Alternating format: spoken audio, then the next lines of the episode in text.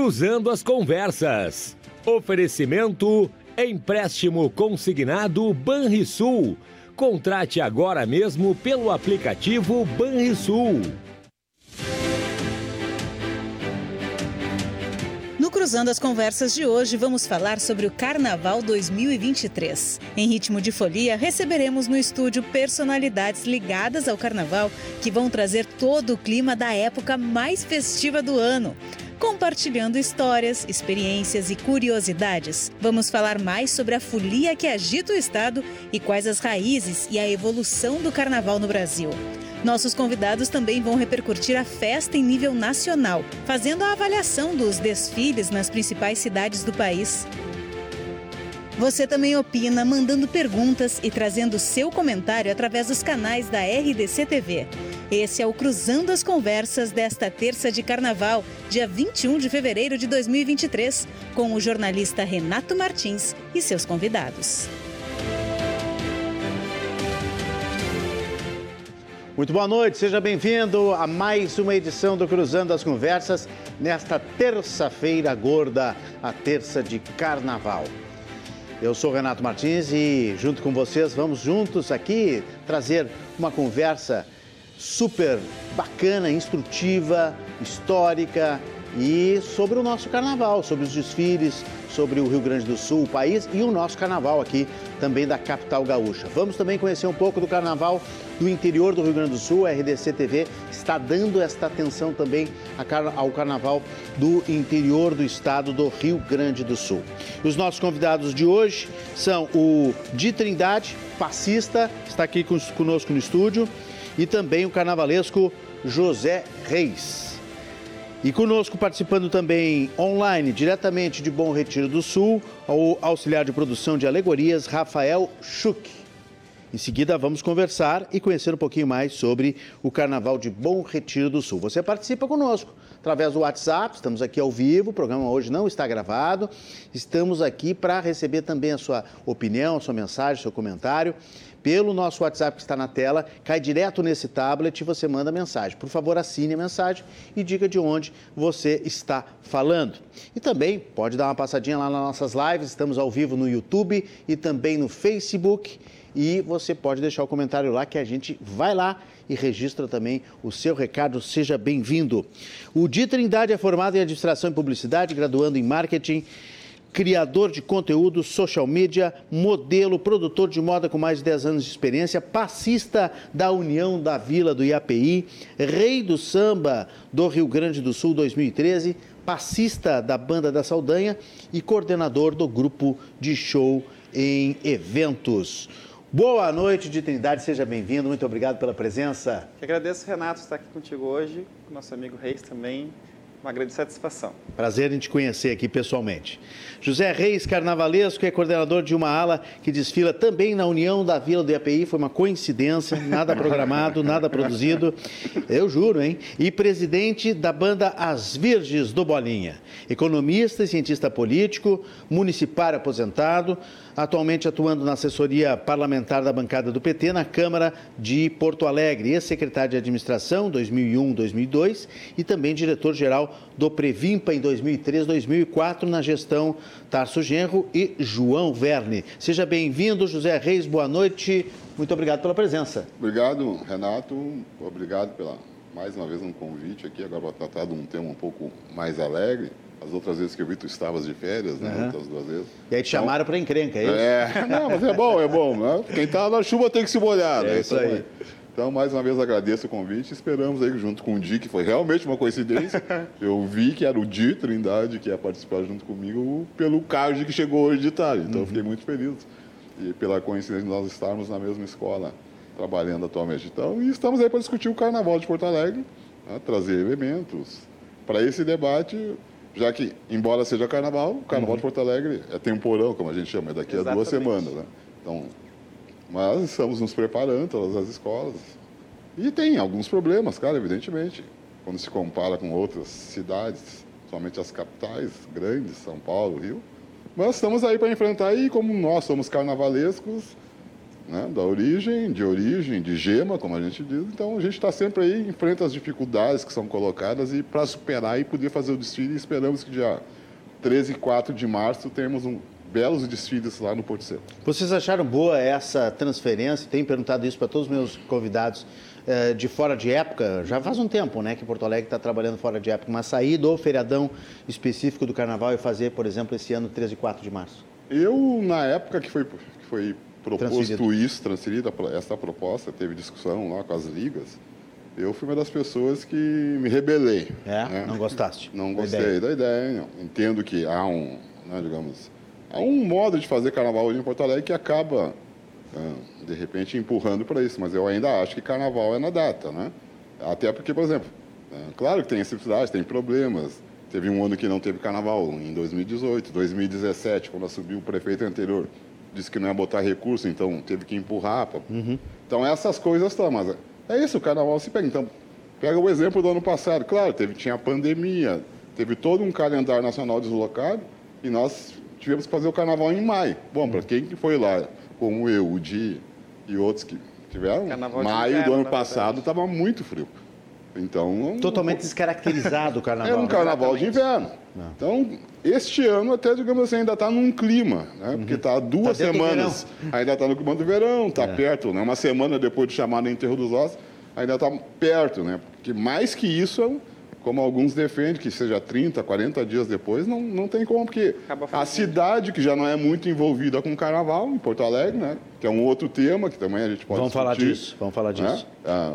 Que não gosta muito de carnaval, ou que se, né, ou que se gosta, gosta bem longe da sua casa, da sua rua, do seu bairro, né? a cidade já está em outro clima, então as pessoas já, as escolas já voltaram, todo, né?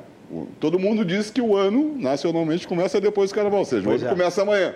Aí, se o ano começa amanhã, a gente vai fazer um carnaval 50, 60 dias depois. O foco, né? O foco, o espírito do carnaval já passou. Né? Um dos pontos positivos, né, Renato e Reis, que na verdade eu vejo, né, do meu ponto de vista, é a questão da, do turismo e cultura, enfim, que as pessoas acabam, outras cidades vêm para Porto Alegre para curtir o carnaval daqui, prestigiar e participar também, né?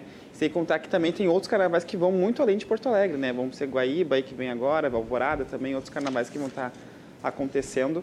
Então, acho que é importante a gente também ver os lados bons, os prós e contras, né? Assim como o Reis falou que foi contra também, claro. no, no, início a gente fica meio, né? É. Mas a gente acaba se adaptando, né? Eu trabalho muito com a questão da dança, tá? Cheguei hoje de viagem, sabe? Capão da Canoa, fazendo as quatro noites de carnaval lá, fazendo eventos lá na praia de Capão. Uhum. E acabo trabalhando muito com a dança, então acabo dançando em outras cidades também, né? Então a gente acaba tendo que estar tá remanejando a agenda. Só que Porto Alegre é um foco aqui, né? União da WTP, a gente está bem com o trabalho, agora estamos finalizando esse, esse trabalho para no dia 4 de, de março botar na Avenida o desfile, né? A IAPI desfila no sábado. No sábado. No sábado. Dia 4. É, eu até brinquei quando eu cheguei aqui no estúdio, né? Brinquei com os nossos convidados. Bom, amanhã começa o ano, hoje é um dia triste, né? Carnaval chegando aí, como é que é? A marcha da quarta-feira de cinza, aquela coisa triste, né? E eles aqui responderam para mim, não, para nós não. Para nós vai, tá, vai longe, porque 13 e 4, eles estão com foco no 13 e 4, principalmente Exatamente. o 4 de março, que é o desfile da União da Vila do IAPI. Então, realmente, é, tem essa sensação de final, né? de carnaval, de final de verão, aí voltam as aulas, volta o trabalho, tem muita gente voltando na estrada agora, nesse momento, mas os carnavalescos estão com foco no carnaval. Vamos discutir esse assunto, debater esse assunto realmente, que é a vocação do carnaval de Porto Alegre. Eu quero saber se Bom Retiro do Sul tem vocação para o carnaval. Vou dar boa noite para o Rafael Schuch, que é auxiliar de produção de alegorias nos desfiles da Escola de Samba Iaiandava da cidade de Bom Retiro do Sul, professor de História formado pela URGS, já desfilou no Carnaval de São Paulo em 2011 pela Escola de Samba Nenê de Vila Matilde, que legal. E acompanha há mais de 25 anos os desfiles de São Paulo e do Rio de Janeiro, tanto do Grupo Especial quanto do Acesso, que é outro assunto também que eu quero uma opinião dos nossos convidados dos desfiles, principalmente do Rio. São Paulo também, obviamente, mas principalmente do Rio aí, que é o maior carnaval do planeta. Boa noite, Rafael. Seja bem-vindo. Boa noite, Renato. Tudo bom? Tudo muito ótimo. Obrigado pelo convite. Fico muito feliz em poder mostrar um pouco também e levar um pouco do carnaval do interior para vocês, além de dar uma boa noite também para o Di e para o José.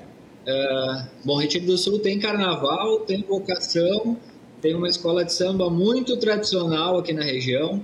a, a mais antiga praticamente da região, completa em 2023 40 anos a, a escola de samba Inhandava, uh, que tem inclusive o nome indi, de origem indígena, foi o primeiro nome do município de Bom Retiro do Sul, que significa águas que correm. Olha aí. Então tem tudo a ver com o fluxo do desfile e é uma escola de samba muito tradicional. Inclusive hoje à noite está se apresentando no município vizinho de Taquari.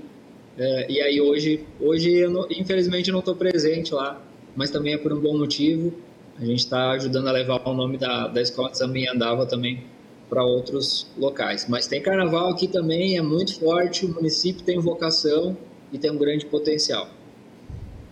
E a, o carnaval aí aconteceu quando? Já aconteceu? Vai acontecer? Já aconteceu na última sexta-feira, dia, dia, dia 17, na sexta-feira à noite. Uh, houve desfile aqui na Avenida do, do Carnaval na cidade. E teve a participação da escola de samba uh, Renascer, da cidade de Estrela, da escola Moleque Atrevido, da cidade de Encantado, e finalizando a noite, a escola de samba do local aqui. Então a gente encerrou a festa. Um grande público presente. A nossa cidade tem 12, 12 mil e, algum, e alguns habitantes, e na avenida tinha em torno de 3 a 4 mil. Uh, teles, espectadores, né, prestigiando o evento. Acho que nós temos imagens aí do carnaval, se a produção quiser botar, o Matheus Furtado coloca aí as imagens do carnaval de Bom Retiro do Sul. E ontem a gente mostrou um pouco de estrela aqui, né? Que teve uma, uma afluência de público muito grande, foi muito legal. Então, é bacana a gente conhecer esse, esse, carnaval aí, que a gente acha que talvez às vezes o interior não tem, que não tem a tradição, mas a gente vai descobrir que tem a tradição, inclusive, da escola, né? Que bacana, Exatamente. uma escola de samba. As e andava aí as, as imagens, aí, ó do Carnaval de Bom Retiro do Sul, com as fantasias, alegorias, a mestre sala, porta-bandeiras e uh, a escola de samba Ayandava, Inhandava, que era o primeiro nome, então, de Bom Retiro. O senhor não sabia dessa, dessa história. Olha que bonito aí. Pode descrevendo um pouco, o Rafael, enquanto a gente mostra as imagens aí, ó.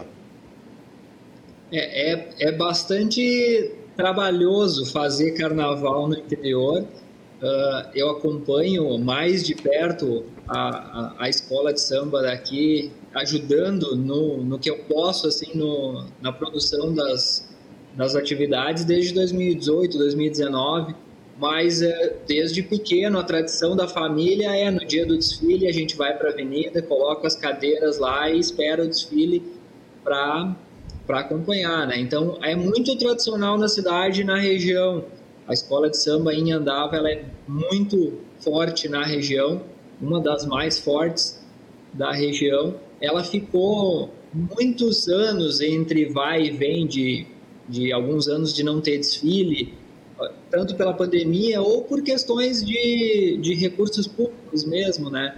Porque, assim como ontem no programa a Sandra, a secretária da Cultura lá de Estrela, colocou, Isso. tem que ter um olhar da cidade para essa questão da cultura, um olhar das cidades para essa questão, porque para uma escola de samba pequena como a dos municípios do interior, ela precisa ter uma, algum tipo de ajuda de custo, seja da prefeitura do local ou de alguma outra entidade, quanto das, das cidades vizinhas, né? Então, os gastos que a gente tem, que a escola tem, a, a, o, custo, o custeio disso tem que sair de algum lugar, né? Então, uh, é muito trabalhoso fazer isso e aí, na parte em que eu, agora nos últimos dois anos, estou ajudando mais, é justamente nessa parte de alegorias, pensando e trabalhando com a ideia também de a gente tentar baratear o custo da produção disso através de, do uso de elementos uh, alternativos, vamos dizer assim, né? Então, a gente brinca às vezes, né, que a gente fica passando pela cidade no dia a dia e a gente fica olhando às vezes alguma coisa que a população coloca fora, né?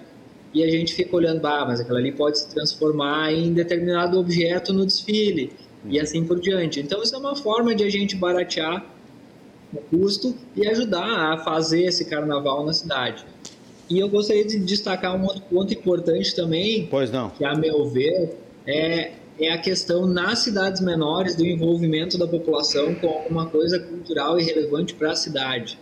Então isso faz com que a população se os enredos, se os temas forem e abordarem questões bem locais, da realidade local. Uh, isso ajuda a criar uma proximidade maior com as entidades, um apoio maior e uma compreensão maior, porque a gente também muitas vezes enfrenta questões de, de preconceito em relação à própria festa, né? Uh, e não entende muitas vezes a questão do desfile de uma escola de samba como uma organização, né? O enredo, o desenvolvimento do enredo, tem um passo a passo, tem uma cronologia, tem pesquisa histórica que envolve isso para tu levar fatos relevantes e verídicos para a avenida, né? Transformar isso em alegorias, em fantasias, isso é um processo bem complicado. A gente, muito a gente ouve as pessoas falando uh, na televisão, quando eles assistem os grandes desfiles, como vocês tinham comentado antes, no Rio de Janeiro, a, a, a, o grau de complexidade da produção de um desfile daqueles todo mundo bate palmas e louva isso, né? Agora, o mesmo proporcionalmente, a gente também tem um grau de complexidade grande na produção de um desfile. Tem de uma, uma cadeia produtiva, né, Rafael? Tem uma cadeia Exatamente, produtiva que envolve, que, que, que né, faz, que mexe com comércio, que faz acontecer, né? com cultura, Hoje, com por educação. para gente, a gente conseguir deslocar carro alegórico para a cidade vizinha de Estrela, por exemplo, e hoje até para Taquari, a gente precisa de um transporte, e não é barato o transporte desse tipo de material. Para levar os integrantes, nem todo mundo consegue ir com seu veículo próprio, e mesmo assim, né, é, gera gasto, né? Sim. Então, o transporte também é caro, né? Uh, ontem a, a, a, Sandra lá de Estrela, mais uma vez, também já tinha comentado sobre essa questão e o apoio uh, e dos municípios quando eles resolvem bancar e voltar a fazer um desfile de escola de samba, convidando entre entidades de outras cidades, é muito importante, porque isso ajuda bastante a região, né? Aqui na nossa região a gente teria a possibilidade de fazer, não digo tranquilamente, mas é, é um desafio, mas é uma possibilidade de fazer, inclusive, uma, uma liga de escolas de samba da região, e aí, nesse sentido, é, eu gostaria até de, de, destacar e dar os parabéns para o presidente da nossa escola de samba aqui, o Bruno, Bruno Petri, que tem justamente esse, esse planejamento e essa ideia uh, da criação de uma liga entre várias escolas de samba da região, para que se desenvolva um, um desfile competitivo, inclusive, como já teve há muitos anos atrás, é, especialmente entre a década de 80 e 90, haviam carnavais regionais aqui muito fortes, inclusive a Anhandava é tricampeã desse carnaval regional. E aí, com o tempo, diante de dificuldades, uma ou outra escola foi parando, às vezes, de conseguir fazer o desfile, e essa tradição foi se perdendo. Mas, pouco a pouco, a gente tem visto que alguns municípios estão tomando essa, essa valorização então, espero que para os próximos anos a gente consiga, e a gente torce para isso, que, que isso saia do papel novamente, a gente volte a competição, que se gera um pouco mais de entusiasmo e uh, na produção desses desfiles, né? Perfeito. Está dando um cortezinho, eu quero voltar aqui para o Di Trindade e por José Reis. Em seguida a gente volta com o Rafael. Quero até a opinião dele sobre São Paulo. Olha aqui o Antônio Carlos Cortes, vocês conhecem muito bem, né? Advogado, é, carnavalesco, psicanalista, está me mandando aqui que o São Paulo, a diferença do título para o rebaixamento foi de 0,9 décimos. Nossa. 9 décimos. Então, a Vila Maria e Terceiro Milênio caíram, a Mocidade Alegre foi a vencedora do Carnaval de São Paulo agora à noite, que desfilou sexta e sábado, né? Isso. É, que é um carnaval muito bonito, né? Cresceu muito o carnaval. Cresceu né? muito, cresceu muito. É, eu que sou um pouco mais, né? Digamos, tem mais experiência que o Di, né? Isso aí. É, tenho 61 anos, então sou criado numa época que o Carnaval de São Paulo praticamente não se não falava, existia, né? não existia. Porto Alegre era maior. Na, é, na época lá, década de 70, que eu me lembro já do Carnaval, 80, né? Nossa, era, o segundo, era né? o segundo carnaval do país do Rio de Janeiro. São Paulo não, não existia. É. Mas agora, poder econômico, e acaba se tornando uma potência até mesmo visualmente, né? O Carnaval de São Paulo está é muito bonito, está competindo muito bem com o do Rio de Janeiro. Tá ouvindo... de IMB lá, né? A, a, ponto dos prefeitos disputarem, né? Ah, por esses dias, o prefeito de São Paulo, quando entregou a chave da cidade do, pro Raimundo, disse que o Carnaval de São Paulo já era o maior do país. Aí o, o, o do Rio respondeu. o respondeu. Eu sou muito ligado, né, Renato, nessa questão do marketing. Né? Estou ouvindo ele falar ali na questão financeira, dos uhum. recursos, né, a dificuldade que as pequenas cidades têm, até mesmo Porto Alegre, outras cidades, enfim. Uhum. E ontem no meio dos shows, lá tu fica no celular vendo algumas coisas. Estava vendo uma ação de uma cerveja que fez lá com um camarote com a Gisele Bündchen, né? Uhum. Onde ela tinha que fazer um brinde com o Zeca Pagodinho no meio do desfile da Grande Rio. E só esse brinde dela custou alguns milhões para essa empresa, uhum. né? Então a gente vê como é, tem esse disparate, Ela ganhou 57 né? mil reais por minuto. Tu imagina. Que ficou no, no, no camarote, no camarote. cerveja aí. Então, tu vê essa questão que, que, envolve a questão do marketing, a questão, né? Outras coisas que nem a, a própria Paula Oliveira, que foi para como né, rainha de bateria hoje, uhum. mas muitas pessoas foram, uh, caíram em cima dela falando mal dela, enfim, do samba, ela foi lá, né, trouxe uma outra visão de rainha de bateria, né? Eu acompanhei muito nas redes sociais pelo que ela trouxe de material, a, a, ela fez uma série de conteúdos de vídeos, né? Uhum. Onde ela retratava muito contato com as pessoas da comunidade, né? O, o, corpo da mulher, o corpo real. Então são coisas que a gente acaba, o carnaval ele acaba mobilizando alguns, algumas conversas, né? Também ele traz algumas conversas, não é somente a festa. Reflexões, né? Que acabam sendo uh, trabalhadas, tem que ser trabalhadas e faladas também, né? Acho que é bem importante isso. Então acho que é, é essa, esse movimento ele acaba gerando é, é, muito complicado não ter esse investimento, desse apoio, né? Então a gente acaba lutando muito por isso, né? E, é, e algumas pessoas acabam se favorecendo, né? Uhum. Como essas próprias marcas, algumas personalidades, alguns artistas né, em cima. É, porque elas enxergam carnaval. como um negócio, né? Exatamente. Tem muita visibilidade, então elas apostam tudo realmente nessa. nessa Para eles, 57 mil por minuto é troco. Então eles Exatamente. investem porque eles sabem que tem retorno, né? Sim. Às vezes algumas ações, obviamente, né? Talvez não tenham o retorno desejado, mas quase sempre pela experiência que, e pelo histórico, e principalmente desses produtos que são ligados ao carnaval, como a cerveja, é obviamente que eles sabem que resulta. Tem um camarote fechado lá, cheio só de artista. Isso, né? Só para esse tipo de coisa, Exatamente. né? Não precisa nem sambar, não tem problema. É só aparecer só lá. VIP mesmo. Eu queria saber do José Reis, que é economista, a gente está falando tanto sobre investimento em carnaval, poder econômico. O Rafael lá de Bom Retiro também falou que é muito difícil fazer o carnaval do interior. É uma questão hoje muito de dinheiro, de investimento, deste poder fazer um carnaval pujante, um carnaval bonito para uma hum. cidade não é só de hoje. Isso suplanta, sim, mas eu digo, Não. isso suplanta o, a, a, coisa de raiz, o ânimo, a vocação para um carnaval de uma cidade? É que depende. Virou um negócio? É essa a minha pergunta. Não, é que depende do tipo de carnaval que, que se quer fazer, na verdade. Quando se opta, né? E Porto Alegre optou por isso, pelo modelo, digamos, modelo Rio de Janeiro, que é um carnaval Sim, espetáculo, de escolas escola em... de samba, espetáculo para televisão e para tentar atrair turismo, e atrair turismo, como eles atraem em São uhum. Paulo, Rio, principalmente, né? Então, precisa ter uma sustentação né, muito forte. Isso é um trabalho de longo tempo. Porto Alegre já teve muito perto disso, só que por conta de alguns problemas nos últimos anos, né, né um período aí, mas Porto Alegre é, uma coisa uma cidade do Rio de Janeiro para uma cidade de São Paulo. E algumas cidades do interior, por exemplo, aqui, eu não, não cheguei aí, mas, por exemplo, Uruguaiana é uma cidade que não é capital, é menor Sim. que Porto Alegre, que mas um que é uma cidade carnaval. que se envolve com carnaval. Porto Alegre tem que resolver se quer ou não se envolver com carnaval. Não, a, né, isso passa pelo poder público, que nos últimos seis anos, né, digamos, ah, abandonou o carnaval, embora há que se reconhecer que o prefeito Melo, atualmente, né, neste carnaval, vai investir algo em torno de 5 milhões, é, retomando uma certa, até porque por contingência, né, acho que para poder fazer o carnaval, ele, ao conversar com as entidades, se deu conta que a prefeitura teria que voltar a investir. Porque se tu não tem um investimento do poder público, tu não consegue atrair outros parceiros. Agora, é, é isso é um modelo. Então, se tu quer um carnaval de espetáculo, né? E Na mesmo o carnaval participativo, o carnaval por também, exemplo, né? dos blocos, né? Porto Alegre está enfrentando problema com os blocos também.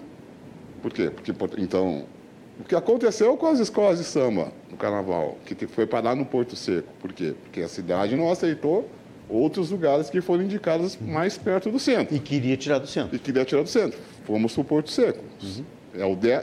Faz 19 anos isso. Né? Aí, nesse de 2010 para cá, mais ou menos, 11, se, né, os blocos retomaram a cidade. E o que aconteceu nos últimos anos? Tirando a pandemia, começou a ter problema, né, dos, dos moradores, vizinhos reclamar, que empurraram os blocos lá para a orla. Eu até entendo e reconheço que tinha alguns, algumas ruas da cidade que acabaram ficando bloqueadas quatro, cinco, três fins de semana seguidos, que realmente tinha que haver um diálogo com aquilo que realmente tu morar numa rua que vai ficar bloqueada sábado e domingo, durante três, quatro semanas no verão, para fazer carnaval, acho que também a gente tem que pensar nisso. Né? Agora, cara, os blocos enfrentaram o mesmo problema.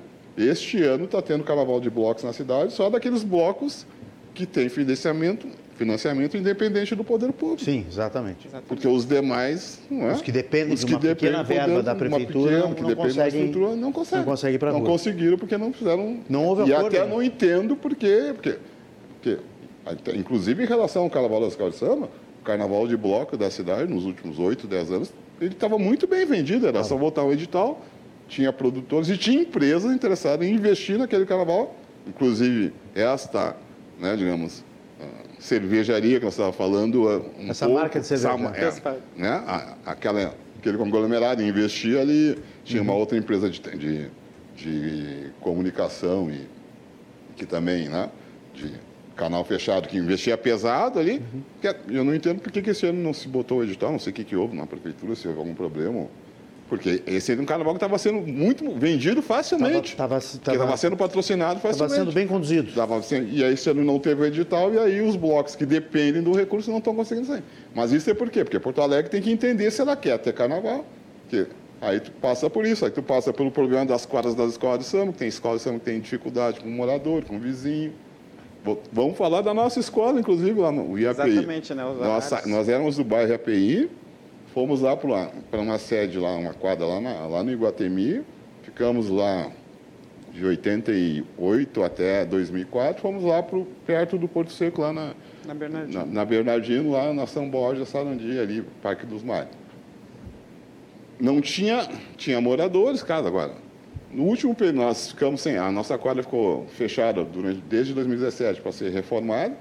Nesse período, foram construídos condomínios né, do Minha Casa Minha Vida próximo da quadra. Aí, o ano passado, nós voltamos a ensaiar na quadra. O que acontece?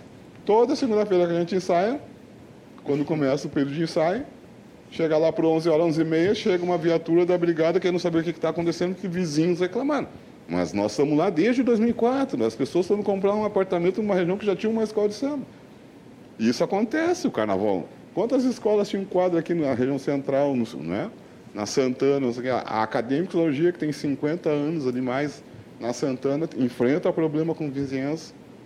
Vizinhos que chegaram depois da quadra. Sim, sim. E que- Então, em Porto Alegre tem que saber se quer ou não quer fazer carnaval. E se quer fazer carnaval, Às o vezes poder algumas pessoas, né, investir. isso que o Zé está falando é uma coisa muito importante, assim, que isso mexe muito comigo, assim, porque o Rio de Janeiro ele vive carnaval, né? Tem a questão de projetos e, e é o ano inteiro carnaval. Porto Alegre a gente vive momentos de carnaval, Isso. né?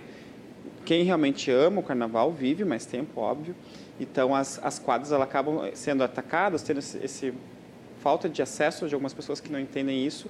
Mas a ideia realmente é trazer o carnaval como realmente um projeto cultural, né? Trazer ah, oficinas, dar aula para as crianças, mo- motivar esse público a, a realmente frequentar a escola de samba não só no momento da festa, né? mas que saber que aquilo ali é um espaço de cultura, de, de, de acolhimento, de aprendizado, né? que é o carnaval que acaba proporcionando. Né? Muitas pessoas não têm acesso a um teatro, a um cinema, a um evento com um poder aquisitivo maior. E é no carnaval que as pessoas acabam tendo esse aproveitamento. Né? Então, isso que as pessoas Até, acabam Renato, tem uma outra, Pois não, Rafael? tem uma outra questão.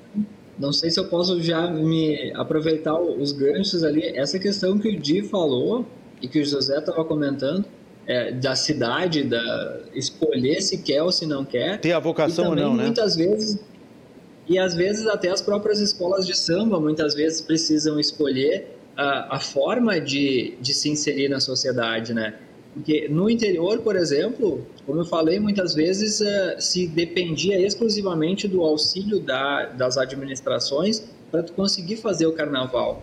E aí isso acabava gerando muitas vezes aquele um pouco de preconceito das pessoas que ficavam pensando, e a gente ouvia isso nas ruas, né? Ah, ficam, ficam esperando apenas vir a verba do governo, senão não conseguem fazer um, o carnaval, alguma coisa do gênero. Tem outras formas da escola de samba se inserir na sociedade, além do desfile, que acho que é um pouco isso que o Di falou também. Tem formas de tu mostrar exatamente tudo, todo o teu potencial além do desfile. Tu pode te inserir nas comunidades, tu pode te inserir dentro das escolas. Eu, por exemplo, eu sou diretor de uma escola estadual. E aí a escola de samba daqui da cidade não tem, não tem barracão e não tem quadra. porque em algum momento foi, eh, foi disponibilizado o espaço da quadra para construção de unidades habitacionais. E aí a gente não, a escola não recebeu de volta um outro local, né? Então, para montar a alegoria, por exemplo, a gente cede um espaço lá com um telhado para fazer isso. E nas minhas próprias aulas de história, eu uso samba enredo para dar aula de história, muitas vezes. Então, tu tem como mostrar tudo aquilo que envolve o carnaval na, no dia a dia com as pessoas e fazer elas ter a compreensão de que isso é uma atividade cultural. E, e na época da minha faculdade, inclusive, eu trabalhava muito essa questão. Ela é praticamente a, a, a única, a grande marca original de um produto nacional que é exportado para o mundo inteiro, né? Quantas vezes a gente não se acostumou a, ouvir nas transmissões da televisão dos desfiles, ah, é, essa transmissão está sendo feita para 180 países. Qual, qual é, além do futebol, a outra coisa que o Brasil exporta para o mundo todo e que especialmente só o Brasil faz desse, dessa forma e com essa qualidade? Se a gente for fazer uma conta básica, no Rio de Janeiro, entre todas as divisões de, de, de grupos de acesso, série ouro, prata e bronze, eh, divisões menores e outras ligas, beira 100 escolas de samba. Se a gente for para São Paulo, a gente tem as 14 do especial, 8 do acesso e mais 12 do, do, do, do grupo 2, isso já dá quase 30 ou 40 escolas de samba. Se a gente for olhar o Carnaval de Vitória, o Carnaval de Manaus, se a gente acompanha pela internet, hoje em dia é muito mais fácil de acompanhar Florianópolis, Porto Alegre, soma a quantidade de atividades culturais que todas essas escolas de todas as partes do país podem fazer. Uh, em, é, vai ser uma inserção social do carnaval, do desfile de escola de samba de uma forma muito diferente. Por volta dos anos 2005, 2006, quando eu ainda estava estudando na URSS, lá em Porto Alegre, uh, eu lembro de ter participado de um seminário uh, sobre os horizontes, o futuro do carnaval de Porto Alegre. Naquele momento, eu me lembro que participou o Paulo Barros. E naquele momento ele estava despontando como a grande surpresa do Carnaval do Rio de Janeiro. E eu me lembro bem que uma das coisas que, enquanto ele estava falando e fazendo a, a, palestra dele, falando sobre as invenções, uh, sobre toda a forma que ele faz de desfile arrojado, diferente, moderno, nas mesas ao redor eu era só um estudante de história, mas ali nas mesas ao redor tinha o pessoal que vivia de fazer carnaval em Porto Alegre. E o que a gente ouvia, e o que eu ouvia muitas vezes naquelas conversas ali, era coisas do tipo: ah, mas eu fiz a vida inteira carro alegórico. Por que, que eu preciso ouvir esse cara que está querendo me ensinar agora a fazer um carro diferente?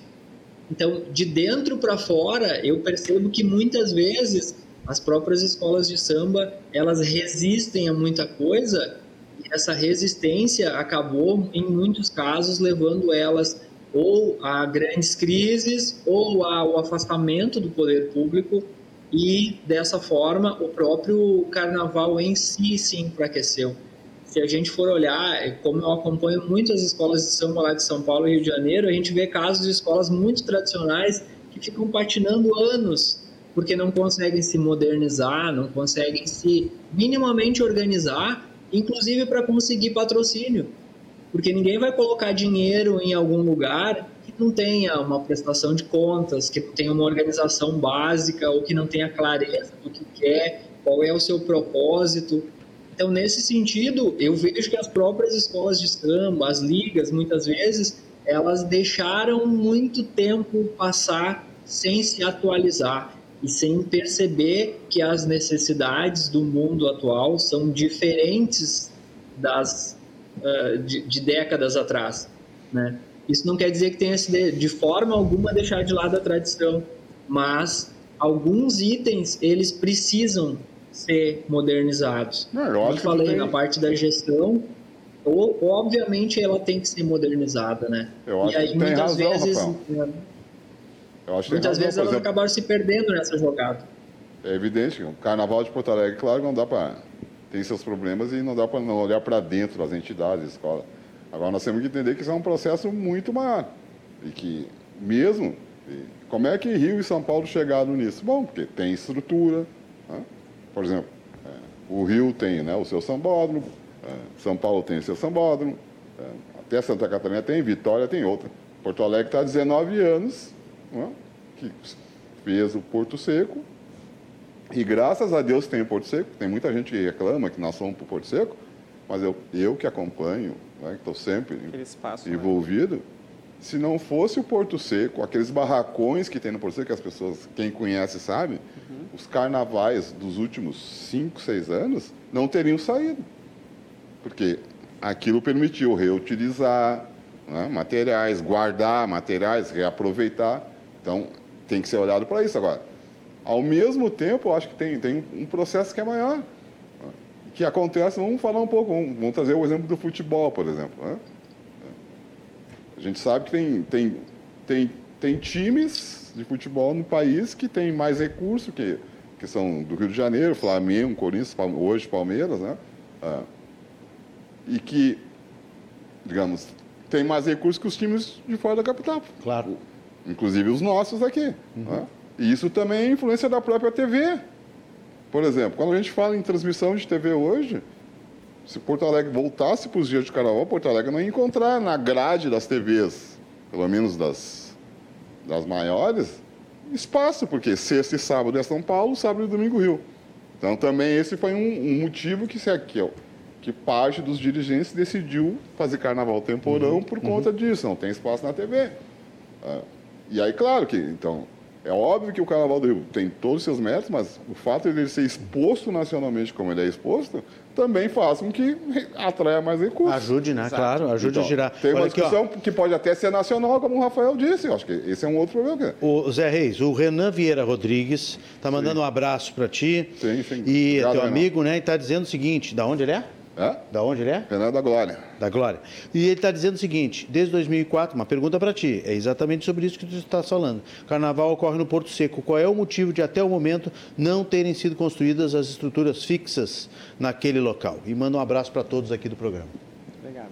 Bom, aí... Falta o quê? Arquibancada fixa, né? Isso. Na verdade, o Porto Seco ele tem a... nós temos os barracões lá, que são os espaços, né, são grandes armazéns, digamos assim, para as pessoas entenderem que tem espaço lá para construir. Que também foram construídos meio a, a, a, a forceps, né? Foi, foi devagar, não, né? Deu, não, não veio tudo o, junto. Os né? barracos, não, é, foi a primeira, a primeira parte, a metade deles foi entregue em 2004, quando uhum. foi inaugurado, e a outra metade em 2005. Isso. E depois disso não teve mais investimento. Mais nenhum investimento. Não teve mais nenhum investimento. Agora, esse é um debate que não é de hoje, esse é um debate que, para quem acompanha Carnaval, e até porque Isso é um é debate de da década né? de... complexo cultural. Poderia muitos outros eventos também abraçar o Porto Seco, não somente o Carnaval. Acho que outros eventos, desfiles da cidade, enfim, poderiam se, se Shows, unir. Né? Essa era a promessa. Essa era a promessa, mas isso nunca vai acontecer. Quem acredita inicial. nisso não vai acontecer. Essa é a ideia inicial e ninguém... Quem, quem acreditou, e, e, e, aí eu posso, inclusive foi, foi na administração do partido com que eu... Né, é, que foi feito esse debate, que se levou para lá, porque isso é um debate que vem na década de 80, 90. Imagina. Né? E aí se chegou em 2004 a essa solução. Mas vamos pensar bem. Onde está a arena do Grêmio hoje? Foi uma das áreas pensadas. E por que, que não foi aceito? Porque a própria comunidade do entorno ali não quis, não aceitou que. Menino Deus também, ao lado Menino do, Deus, ao lado do Gigantinho. Ao lado do Gigantinho. Aí foi parte da Associação do Menino Deus, o próprio meu clube internacional, na época não, não concordou, aquela rua ali que hoje, que na época era chamada projetada 3.300, agora é aquela rua dos tribunais ali uhum. na, na, no Harmonia, também foi pensado e a própria justiça não aceitou mais. Aí... Seria o L da passarela Carlos Alberto Roxo, né? Hum? Ali seria um Lzinho da, é. da Carlos Alberto Então, que era aquela rua ali que, pô, Carnaval na Augusto Carvalho se pensou e também não aceitou, porque a própria justiça não. Ah, eu não vou nem entrar no mérito, mas tem eventos ali hoje que duram 30 dias e não atrapalha a justiça, né? mas o carnaval não pode. Então, então por que, que não foi concluído? Porque não teve vontade política. Agora há uma outra promessa né, de, de, de, construção a partir da. que foi até já autorizado pela Câmara, da venda de 30 e. Se eu estou bem enganado, são, se eu não estou enganado, são 34 terrenos do entorno do Porto Seco ali, para empresas se instalarem ali, e com este recurso se, está se prometendo uh, construir definitivamente as estruturas as do Porto Seco. É uma boa pela saída. minha Pela minha vivência, pela, minha, né, pela, inclusive pelo meu próprio trabalho, eu sei que não... Não sei se vai ser todo o recurso que vai ser destinado para isso, que eu sei que há... Porque não há, claro, também. Aí é essa questão. Tem outros investimentos e eu sei que tem debate outros sobre isso. né? Claro, outros claro. interesses. Deixa Mas é uma, uma- é, vai ser mais uma tentativa de conclusão do Porto Seco. Eu queria encerrar com o Rafael para liberar ele, mas queria mandar um recado aqui da Sandra Arat, Rafael. Está conosco aqui, ó. A Sandra, que ontem estava conosco no programa aqui, lá de Estrela, está ligada aqui, assistindo pelo Facebook, e está dizendo assim, ó, grande Rafael, excelente ideia, Liga do Vale do Taquari. E ela defende que carnaval é carnaval, tem que ser na data, porque depois é considerado a quaresma. E aí tem um outro conflito, ela não está dizendo isso, mas eu estou dizendo por conta própria, Sim, sim. que tem um conflito com a igreja, com a Exatamente. região, com os católicos, que é um período de recolhimento, é um período né, que Jesus Cristo fez o jejum de 40 dias no, no Monte das Oliveiras. Então, mais um conflito. E aí. hoje, mais que, que que os católicos, tem conflito Os com evangélicos. os evangélicos. Os evangélicos, claro, claro. E Rafael, o que, que tu acha disso para fechar? E eu queria a tua opinião sobre São Paulo e esse resultado aqui da, apertadíssimo que, que derrubou aí a, a, a estrela. Como é que é o nome da escola? Verde. Estrela do Ah, terceiro milênio. Terceiro, terceiro milênio. Terceiro milênio. E a, E a outra Maria. e a outra a Vila Maria. E, a, e, a, e a Vitória ficou com a Mocidade Alegre. O que, que tu achou desse resultado? Um abraço para a Sandra, muito, muito importante o apoio dela. Ah, lembrar que a, a- ideia da Liga aqui na região ah, é do, do Bruno, né, o presidente da, da Andava, Sim. que está por, por dentro dessa ideia, né, mas todos para dar certo. Ah, só lembrando, só nessa questão que o José colocou, a importância do poder público é tão grande que se a gente for olhar ontem, em todos os desfiles do Rio de Janeiro, o prefeito da cidade estava na pista, né? Então faz muita diferença quando a gente tem um administrador público que é carnavalesco, né? É, que é desse mundo e que valoriza isso, com certeza é, uma, é um olhar diferente para a festa, né? Em relação ao, resultado de São Paulo, ah, todos os anos, inclusive já virou meme na internet essa questão de quantas escolas estão na frente da apuração. Hoje mesmo eu estava acompanhando a apuração e em um determinado momento uma página de memes de carnaval na internet colocou ah, quanta, quem está na frente? Ah, agora são sete que estão na frente. Porque é, é muita, é muita nota 10 e aí acaba gerando um empate coletivo muito grande, né? Os critérios de julgamento é sempre uma coisa muito difícil, né, de tu avaliar, porque cada um tem uma sentença muito diferente, mas é, o padrão dos desfiles de São Paulo, eu, eu, eu vejo eles muito parecidos. Então acaba que o julgamento acaba sendo muito parecido, né? Ousa-se pouco em São Paulo. E aí quando se ousa, é, acaba tendo um julgamento muito negativo. Ah, haja vista se a gente for olhar o da Gaviões da Fiel com o Paulo Barros, né? É, Foi uma ousadia gigantesca para os padrões de São Paulo e o resultado da escola não foi nada bom é, no último carnaval. Então, a, meu ver, é essa questão muito que faz São Paulo ficar tudo muito parecido, né? Se tem um padrão de desfile que dá certo e a grande maioria das escolas repete esse padrão. E esse padrão se, se mostrou hoje novamente com o resultado da Mocidade Alegre campeã, que é o modelo da Mocidade Alegre, né? Nos últimos 15 anos, eles ganharam acho que sete ou oito títulos e mais uns três ou quatro vice-campeonatos. Então esse modelo é o que dá certo e todas elas miram mais ou menos nesse modelo. Isso, isso leva com que o julgamento seja tão parecido, muito próximo um do outro. Né? Lembrando, Rafael, no Rio de que a, a mocidade teve como tema o primeiro samurai negro do Japão, Yazuki. E ela desfila junto com as outras né, vencedoras, a segundo, terceiro, quarto lugar, enfim, agora dia 25 no desfile das campeãs, que é algo que, que é algo que na sexta, que é algo que se perdeu também aqui, né? Exato. Em Porto Alegre se perdeu o desfile perdeu. das campeãs e Eu só o Rio e São fazer Paulo uma correção, isso. porque o meu amigo Corso, eu acho que o resultado foi por um décimo, não por nove. por É, eu, 0,19. quando eu li o, a- o recado dele, eu achei estranho, porque na verdade ele me manda a foto e a foto é 0,1. É, é 0,1, é um décimo. É né? 0,01 no caso, né? É mais apertado ainda, né? E a, E o todas elas, Não, as é um últimas décimo, ali. 0,1. É um, 0,1. É 0,1? Se tu for olhar... Um décimo. 0,1 um décimo. Um décimo. Eu sou ruim de matemática, fiz jornalismo para não ter que fazer conta. É, deixa eu puxar aqui, ó. Deixa eu puxar aqui a. é, Na verdade, assim, ó, o claro que a Vila Maria e Terceiro Milênio, com 269.1, foram rebaixadas em relação a Rosas, que Aí sim, 269.2. 0,9. O rebaixamento, sim, 0,9. O re- é o re- é- não, e é, é esse o recado dele, rebaixamento 0,9. Certo?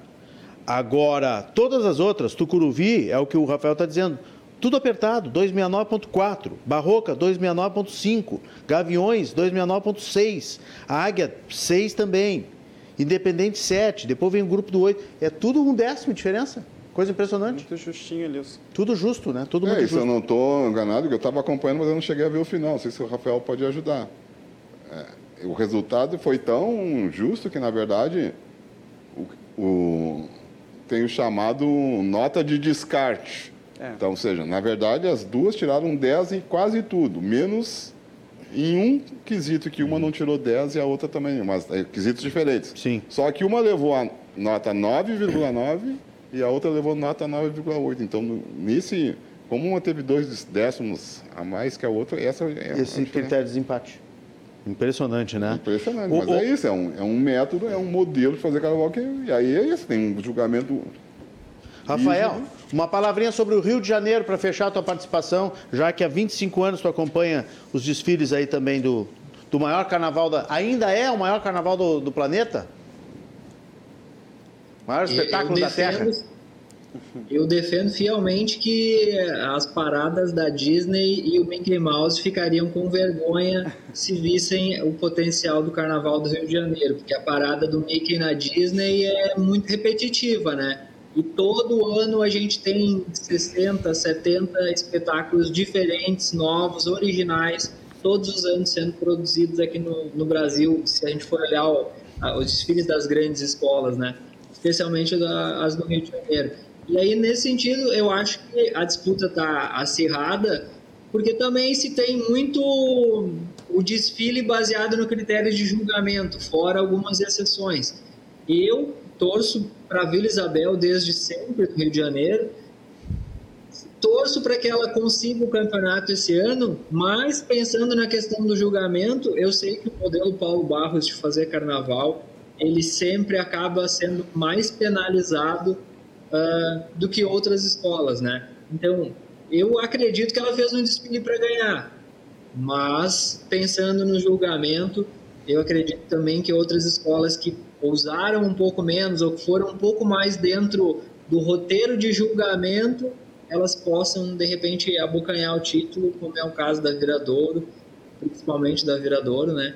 E da, da Imperatriz Leopoldinense que está fazendo uma reconstrução geral eh, muito forte nos últimos dois anos, né? Eu acredito que deva ser mais ou menos assim nesse caminho a disputa, mas continua sendo sem dúvida para mim, a meu ver, o maior espetáculo do planeta. Nada no planeta consegue ser tão criativo, tão extraordinário, multiartístico quanto aquele espetáculo que é produzido lá. E ah, até nessa questão que o José colocou sobre o enredo da Mocidade Alegre, né? Hum, é, eu costumo, desde a época da faculdade, usar uma expressão em relação ao carnaval, né? pensando no Rio de Janeiro, mas no carnaval em geral, é o Brasil se olhando, no, é o Brasil se olhando no espelho e ao mesmo tempo, né, existe essa ideia, é, é uma forma do Brasil não se olhar no espelho, né? A gente se vê na avenida o tempo todo, com as histórias que normalmente a gente não ouve em outros locais, quantos fatos, quantas personalidades, quantos heróis nacionais são lá naquelas passarelas homenageados e que são esquecidos no restante do tempo todo da nossa história. Muita gente eh, recebeu homenagens em vida num desfile de escola de samba e externalizaram isso, dizendo que não há nada parecido com uma homenagem daquelas.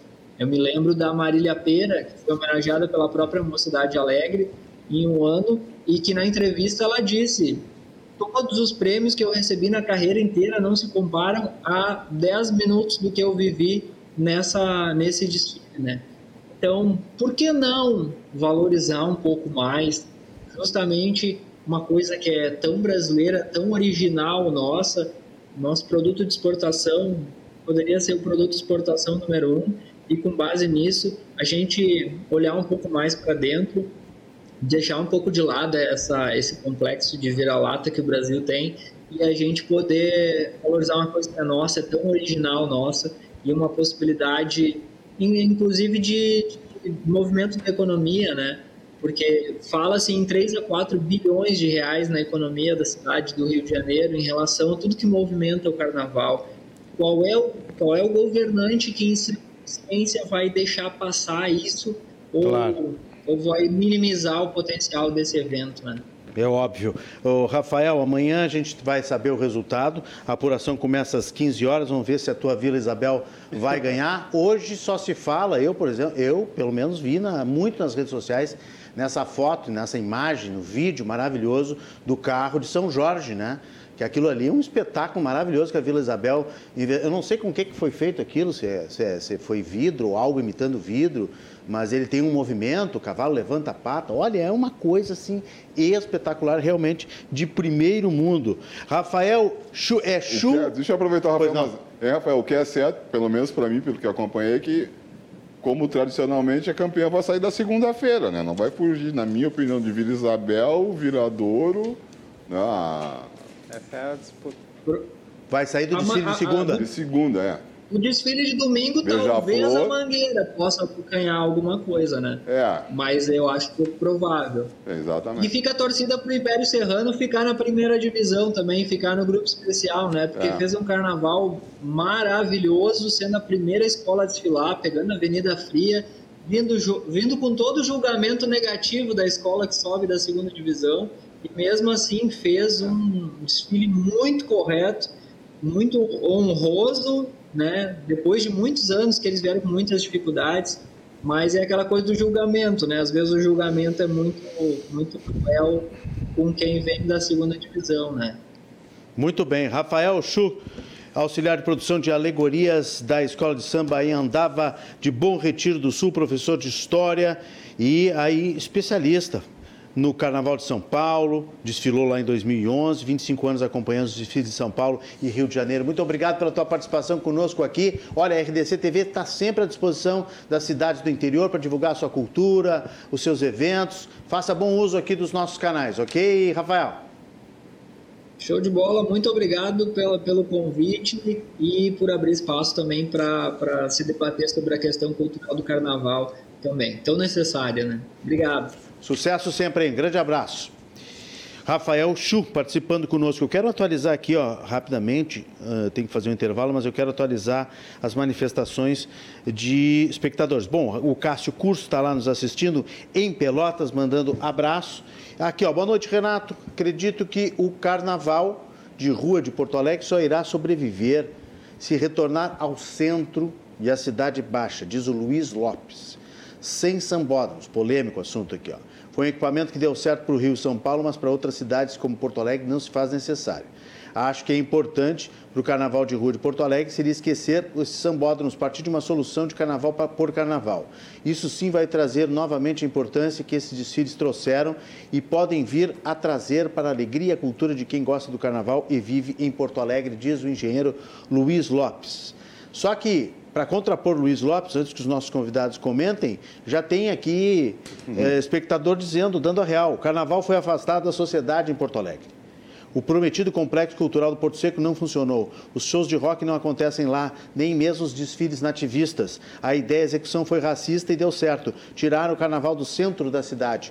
Puro preconceito. Maria Amélia, moradora da Cidade Baixa, está nos assistindo. Obrigado, Maria Amélia, pela audiência. Se ela estiver certa, vocês comentam depois. Mas se ela estiver certa, Luiz Lopes, não adianta querer botar o carnaval de volta. Agora, agora não volta, porque a própria cidade o expulsou. Depois a gente vai ouvir aqui a, eh, os nossos convidados. O Bruno Dazenha está perguntando se a, ah, os convidados acham que um dia Porto Alegre vai recuperar o segundo lugar de novo no carnaval no país. Uma boa pergunta.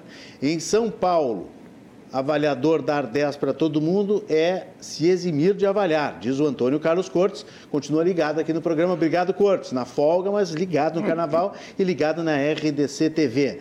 Pessoal, tem que mandar mensagem assinada, tá? Se identificar pelo WhatsApp, porque senão a gente não consegue identificar os nossos espectadores. O Eduardo está dizendo que o desfile de carnaval deveria ser autossuficiente através da iniciativa privada. O poder público deveria limitar-se a ceder o espaço público para que, através da organização das entidades, os desfiles ocorressem. Esse seria o melhor dos mundos, né? Mas, infelizmente, a gente depende muito ainda. Uh, e o Luiz aqui dizendo que o equipamento do São Paulo é feio e inútil para cidades fora do Rio São Paulo. Ele tem um custo de manutenção e construção muito alto. É utilizado 15 dias por ano. Não é necessário para uma cidade como Porto Alegre. Bom, aí eu quero comentários de vocês porque vocês vinham dizendo exatamente o contrário. Um complexo cultural que, ao invés de abrir mão dele nesses 15 dias, tem que trabalhar para ser usado mais, mais disso, não é? Levar as pessoas para lá, né? levar o trabalho para lá, levar os, espaços, E outras né? atividades, Outras né? atividades que possam movimentar aquele, até mesmo o entorno ou dentro do próprio espaço cultural. E o Centro de Porto Alegre, as pessoas, ele comentou ali, não lembro quem falou, mas tu imagina, se tu vai levar o carnaval para o centro novamente, né? Não, e tu tem os barracões, como é que eu vou...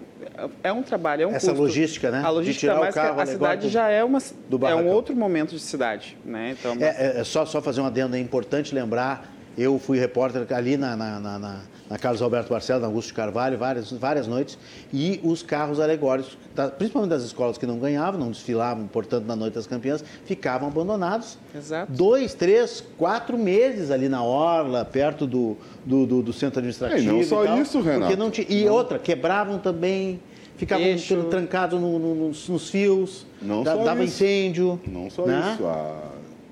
Por exemplo, Por causa dessa logística de O tirar carna- o carro e, e colocar embocado na avenida. A vantagem, só para quem é leigo e, e não está entendendo, a vantagem do complexo cultural lá São Bódromo é que os barracões estão lá dentro. Os carros alegóricos são feitos lá dentro. E aí eles saem da garagem, vamos dizer assim, né? E dão só, fazem, me corrija se eu estiver errado, Tá certo. fazem um Uzinho só, né? Exatamente. E entram na, na avenida, Não, sem prejuízo vamos- nenhum. E vamos lembrar assim, o carnaval. É, o carnaval é, é evidente que nós, carnavalescos, gostamos de ter o carnaval no, no centro de Porto Alegre. Não- Nós somos, eu, eu tenho 61 anos e fui criado o carnaval no centro de Porto Alegre. Então, não, não, claro que eu não peguei o carnaval da Borges, né, é, da João Alfredo, Uhum. Só mas ouviu eu, falar. eu peguei da João Pessoa, lá Perimetral e da Augusto Carvalho. Esses carnavais, desde 75, 76, eu me lembro de carnaval ainda. Foi, acho que o último carnaval da João Pessoa foi em 75. É. Não é, não é, além de ter o problema das escolas, que, né, que não tinham onde se fazer carro alegórico, que se fazia no- ou no porto, ou no antigo estaleiro, ou em locais ali que se conseguia perto da voluntário, ou, ou uma escola que cedia um espaço, tinha um problema que a cidade reclamava.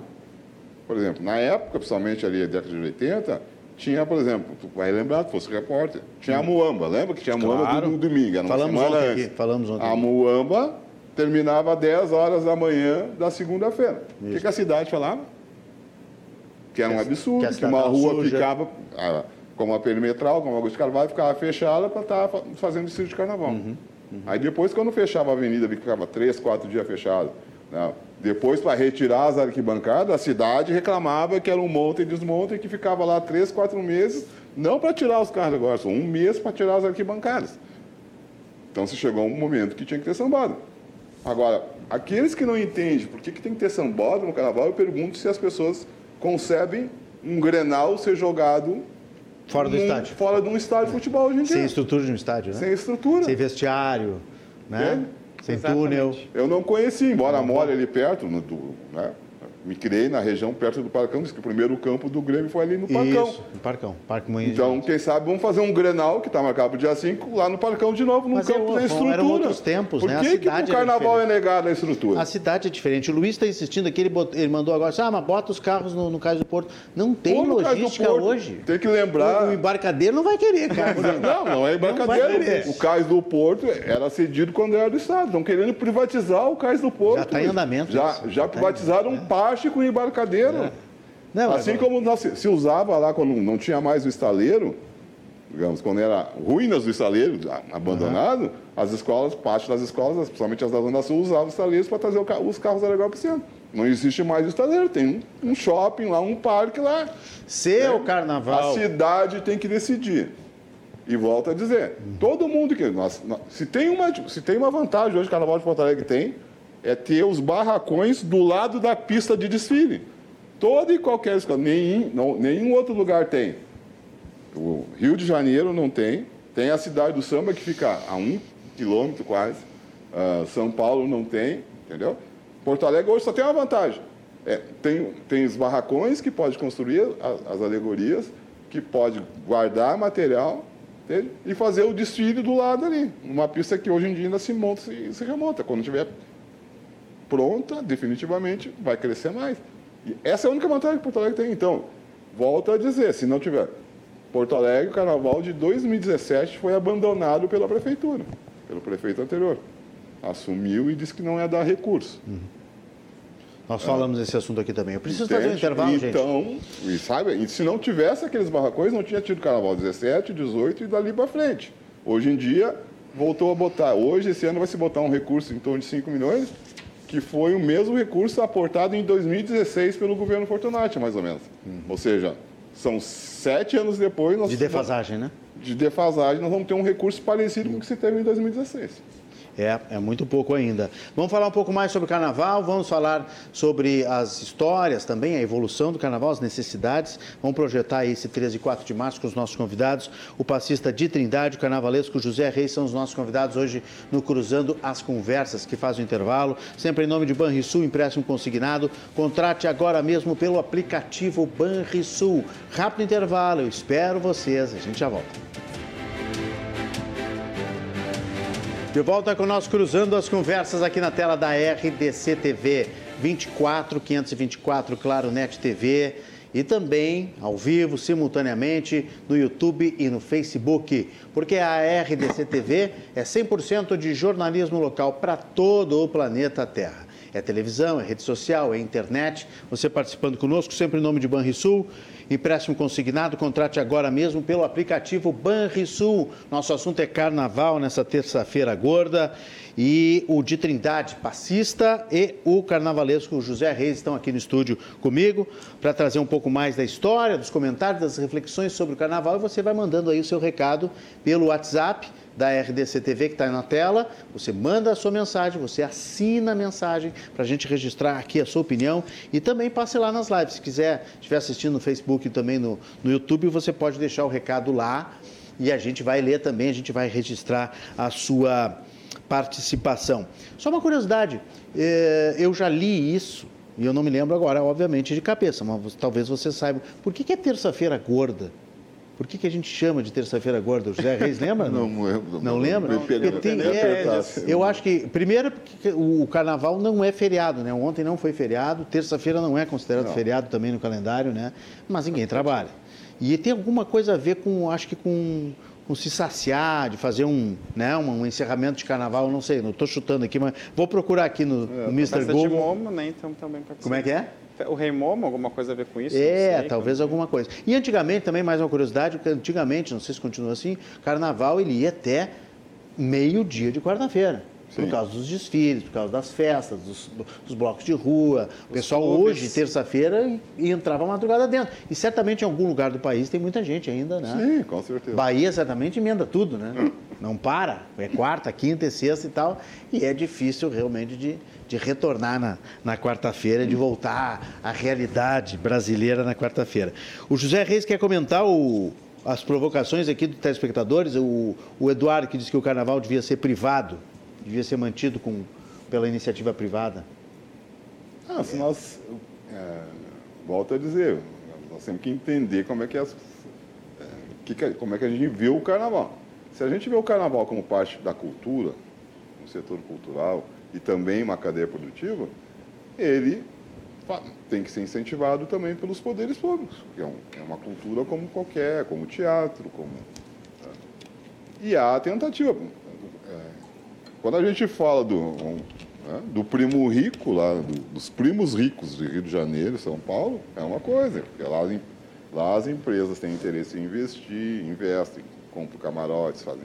Né. Aqui, infelizmente, Porto Alegre já teve algum tipo de investimento, mas sempre que tu tinha garantia e o aporte do poder público, que dava o básico, e as escolas iam atrás dos recursos privados, né? seja com patrocínio para todo o carnaval, seja para patrocínio de cada projeto.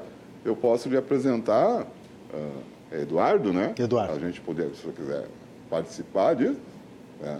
Todas as escolas em Porto Alegre têm projetos de incentivo via lei de incentivo à cultura. E o problema é chegar nas empresas fora. Né? E Apresenta o projeto, a, a, empresa pode investir e ter retorno né, de desconto lá nos impostos, vem incentivo é, fiscal. Aquilo que ela investe, e acaba ela pode descontar não, participando. Então, esse é um problema que todo mundo...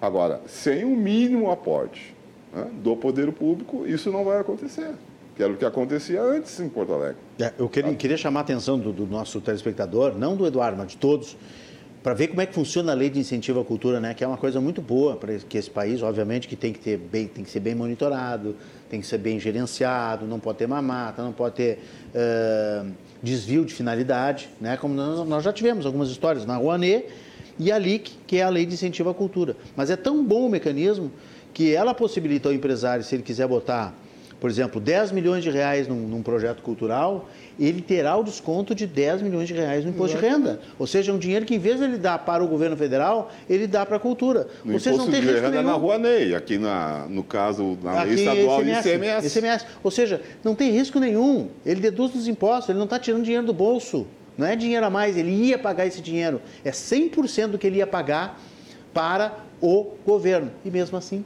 não tem é, e interessado. E só para assim, para quem... assim, é difícil arranjar um patrocínio. E para quem não sabe, assim, quem não acompanha tanto como nós, eu, de outras pessoas, né? É, Porto Alegre, em 2017, o prefeito da, daquele momento não colocou, não colocou recursos e as escolas fizeram um carnaval, fizemos um carnaval no grito, ficaram algumas dívidas. 2018 não teve carnaval. 2019 se foi atrás de patrocínio privado e não se conseguiu se fez o Carnaval da Resistência, trocando em venda de ingresso, camarote, para poder... E porque tinha os barracões, que tinha coisas serem reutilizadas e trocadas, teve o Carnaval. 2020, as ligas, as entidades, procuraram, até porque né, era um indicado, procuraram uma produtora que vem, então, escolheram uma produtora para fazer o carnaval e que ela ia ser responsável por montar a estrutura, vender... Uh, ingressos e, e, e colocar lá, uh, vender também a questão dos espaços de fornecedor, de, de venda de alimentação, bebida, não sei o quê. Também aí, aí saiu. Saiu, mas olha. Saiu capenga. Muito capenga, e inclusive levou. Que quando tu, tu vai para esse tipo de caminho, nos levou para um outro debate. Porque quando, quando o carnaval deixa de ser público, é feito numa produtora, nós entramos. E aliás, mesmo quando o carnaval é público nós entramos aonde? No direito. Eu, porque eu, como integrante, eu, eu desfilo numa escola de samba, mas eu compro ingresso para ver o carnaval. Quando eu compro ingresso, eu passei uma relação de consumidor. Claro. Portanto, nós vamos para o direito consumidor. Uhum. E aí tem uma. Querem que, também desconhecendo a tradição do carnaval de Polé, que impor regras, tipo assim, não pode levar alimentação, não pode levar um mínimo de bebida, não sei o quê. Até discuto cerveja, mas não. Hoje em dia está tendo um consenso. Se não pra... pode levar nenhuma garrafinha de água. Tem que consumir lá dentro. Pois é. Então, isso foi um debate muito pesado. É. E aí, inclusive... Desfigura a coisa do carnaval, que é uma festa popular, né? Exatamente. E se conseguiu uma liminar, inclusive, é. na Defensoria Pública, dizendo que isso era venda casada. Imagina. Então, quando tu joga para uma empresa privada que só quer... Corre esse, esse risco, Corre né? esse risco também. Corre esse risco. Porque não permitir que tu leve. E aí, e aí, quando chegava lá no dia, lá, quando chegava lá, o que, que, você, o que, que te oferecia? Era pastel, crepe e cachorro-quente. Uhum. Sem e a um preço nada. E aquelas nada pessoas que têm restrição, e aquelas pessoas, né? Se leva a criança. Tem pessoas de. Né, eu, eu tenho uma tia de 98 anos, que estava com 96, 97, ela estava lá. Eu vou dar... Gosta de carnaval? Gosta de carnaval. Gosta, e vai gosta até de... o. É, esse ano eu acho que ela, perto dos que 99 ela não vai. Que Mas maravilha. o, tem, tem uma outra de 93. Então, chegar lá, não posso levar uma alimentação para ela, vou ter que dar pastel gorduroso para ela, crepe e cachorro quente. pode levar um A noite toda, então pode levar um sanduíche, sanduíche uma galinha com farofa, uma coisa. Entendeu? É, se torna um evento privado. Entende? Aí, é, então, é todo um debate. E aí, quando tu diz isso, tem alguns ah, mas tu é contra. Não, eu não sou contra. Eu fui agora a um festival do, no litoral, né, levar minha filha, um festival de, de shows. Sim. Todo mundo sabe qual é. E aí não podia levar nada, nem uma garrafa de água. Nada, nada, nada. Revistado na entrada, porque só pode consumir lá dentro. Olha, falando em comida, a terça-feira gorda, Matheus Furtado me socorre aqui, me manda nossa produção. A terça-feira gorda é por causa da religião. É por causa do jejum que se, que, que se, eh, se sucede depois nos 40 dias seguintes. Então, que antecede, né? Porque até- a mãe é. começa a 40, então, né? É isso, então tá certo. é, o jejum começa na quarta. Na 40, então hoje tu, as pessoas... É, se as pessoas sucede, é, se sucede à terça-feira. Por isso que eu Exatamente. digo. As pessoas então, a terça-feira é o dia que os cristãos dependem, se, des- se despedem da carne. Que é a festa do carnaval, ela, ela surgiu com a festa da carne, né? Sim, carnaval vem da- dessa origem. Então, os 40 dias seguintes tem que jejuar, fazer penitências, preparação para a Páscoa, conforme nós falamos no bloco anterior, também se choca com a festa de folia no carnaval. E essa tradição foi realmente seguida entre os séculos 3 e 7, portanto, era terça-feira de se despedir da comida. Então, até hoje, meia-noite, o pessoal faz aquele lanchinho, depois começa o, o jejum. Por isso que é a terça-feira gorda, né? Mas nós não respondemos aqui. ah, ah, quem é que perguntou se acha que Porto Alegre recuperará o segundo lugar do carnaval no país? O Bruno da Zenha. Tá difícil? O que, que acha de Trindade? Porto Alegre está vendo essa luta aí, né? Já foi falado muito a questão dos apoios e aportes que, que é, são precisos. E eu viajo muito, eu vejo muito, eu viajo muito o estado, fazendo meus trabalhos, eventos, enfim. E eu acompanho muitas cidades aí que estão também na luta, que nem Porto Alegre, né? Vejo Cruz Alta, que vem um carnaval que também foi um carnaval grandioso. Ah, São Leopoldo também, que é um carnaval que também é um carnaval de luta e resistência. Então, Porto Alegre está aí para realmente, acredito que se todo mundo pegar junto, que nem diz o outro aí, né, a gente pode Mas tem realmente- potencial de. Eu acho que nessa, nessa é uma questão de potencial. questão É uma questão de- de, de poder. De investimento. De, de investimento. Caímos de novo na. Acredito que, e eu acho que o debate, né, até tinha falado um pouco antes, o debate estabelece, que está estabele- estabelecendo não é se Porto Alegre vai ser o segundo carnaval do país, como já foi há um tempo. É Esse quem vai- será o segundo carnaval do país, se é Rio ou São Paulo, porque do jeito que vai São Paulo daqui a uns 5, 8, 10 anos, Já passa o do passa Rio, do Rio de e o. Rio passa o segundo, e aí nós vamos. Sim, aí não tem- se não nós, tem pra nós. Se nós chegar a ser o terceiro carnaval do país, Já já, já, já estaria tem bom na graças atual a Deus. conjuntura, porque tu tem outros carnavais, Santa Catarina, Vitória, né? Vocês têm. Eu, eu cobri em 95 carnaval de, de Florianópolis. Morava lá, trabalhava numa emissora de rádio lá e cobri. Tinha cinco escolas. Vocês têm informação de. Se cresceu? Continua cinco também? Continua, que eu Lá na passarela Nego menos Querido. Nego, mesmo. querido, continua basicamente assim. Aquela passarela é boa. É boa, né? Aquele Assim, é, espaço ali É ela- muito bonita lá também. É. É, um, Bem, é, é- é é, próximo, é, mais para a zona sul ali, para a ilha, né? Isso, é. Na, na, É. na- na região sul da ilha. Isso. Mas tem um bom espaço ali, né? É, Tem um bom Não, espaço. é uma- Mas não cresceu, continuam cinco escolas, então. Que eu saiba, sim. Eu não acompanho muito, mas que eu ainda está naquele... Qual seria hoje, de- depois de São Paulo, o grande carnaval do Brasil?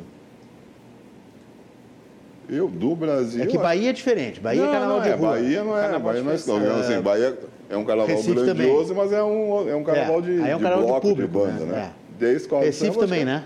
Recife também. Carnaval de rua também. Exatamente. Olinda, enfim. né?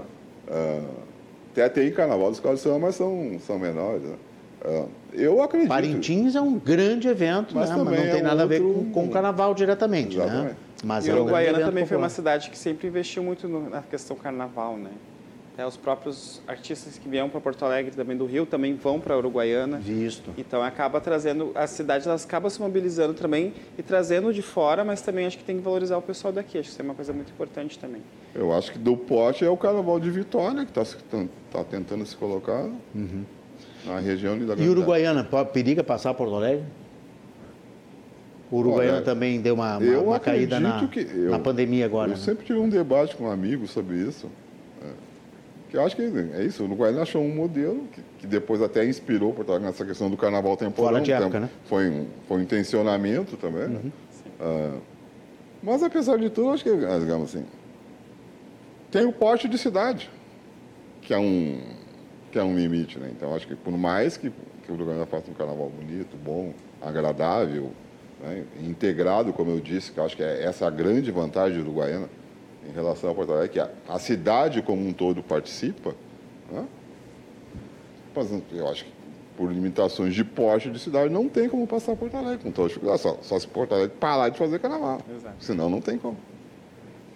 O, o Luiz está dizendo que os barracões estão prontos no cais. Luiz, o cais hoje vai ter o Luiz- Salt Summit agora, final de, de, de março. É, são três armazéns que ocuparam no ano passado. Não sei se esse ano vão, vão ocupar mais. Ele está dominado pelos, pelos eventos uh, de, de ou, ou de inovação, ou a própria, própria Feira do Livro, corporativos. Isso gera negócio. Né? E, como disse, como lembrou aqui o, o Zé, o Di também falou, está no caminho da privatização. O Cais, ele enfrenta esse debate há anos, mas agora ele está ele tá indo para a privatização. E outra, hoje um carro alegórico dentro daquele barracão do Cais do Porto, não tem. Por onde é que ele vai sair, por onde é que ele vai escoar? Não tem estrutura física para que Ele vai ter que passar pelo estacionamento ali para poder chegar na, na, na, na, orla, né? E aí teria que talvez fazer o carnaval na orla como é o... Ainda é um carnaval, o desfile nativista ainda é na orla? Na, na, na Sim. Na, Sim. Sim.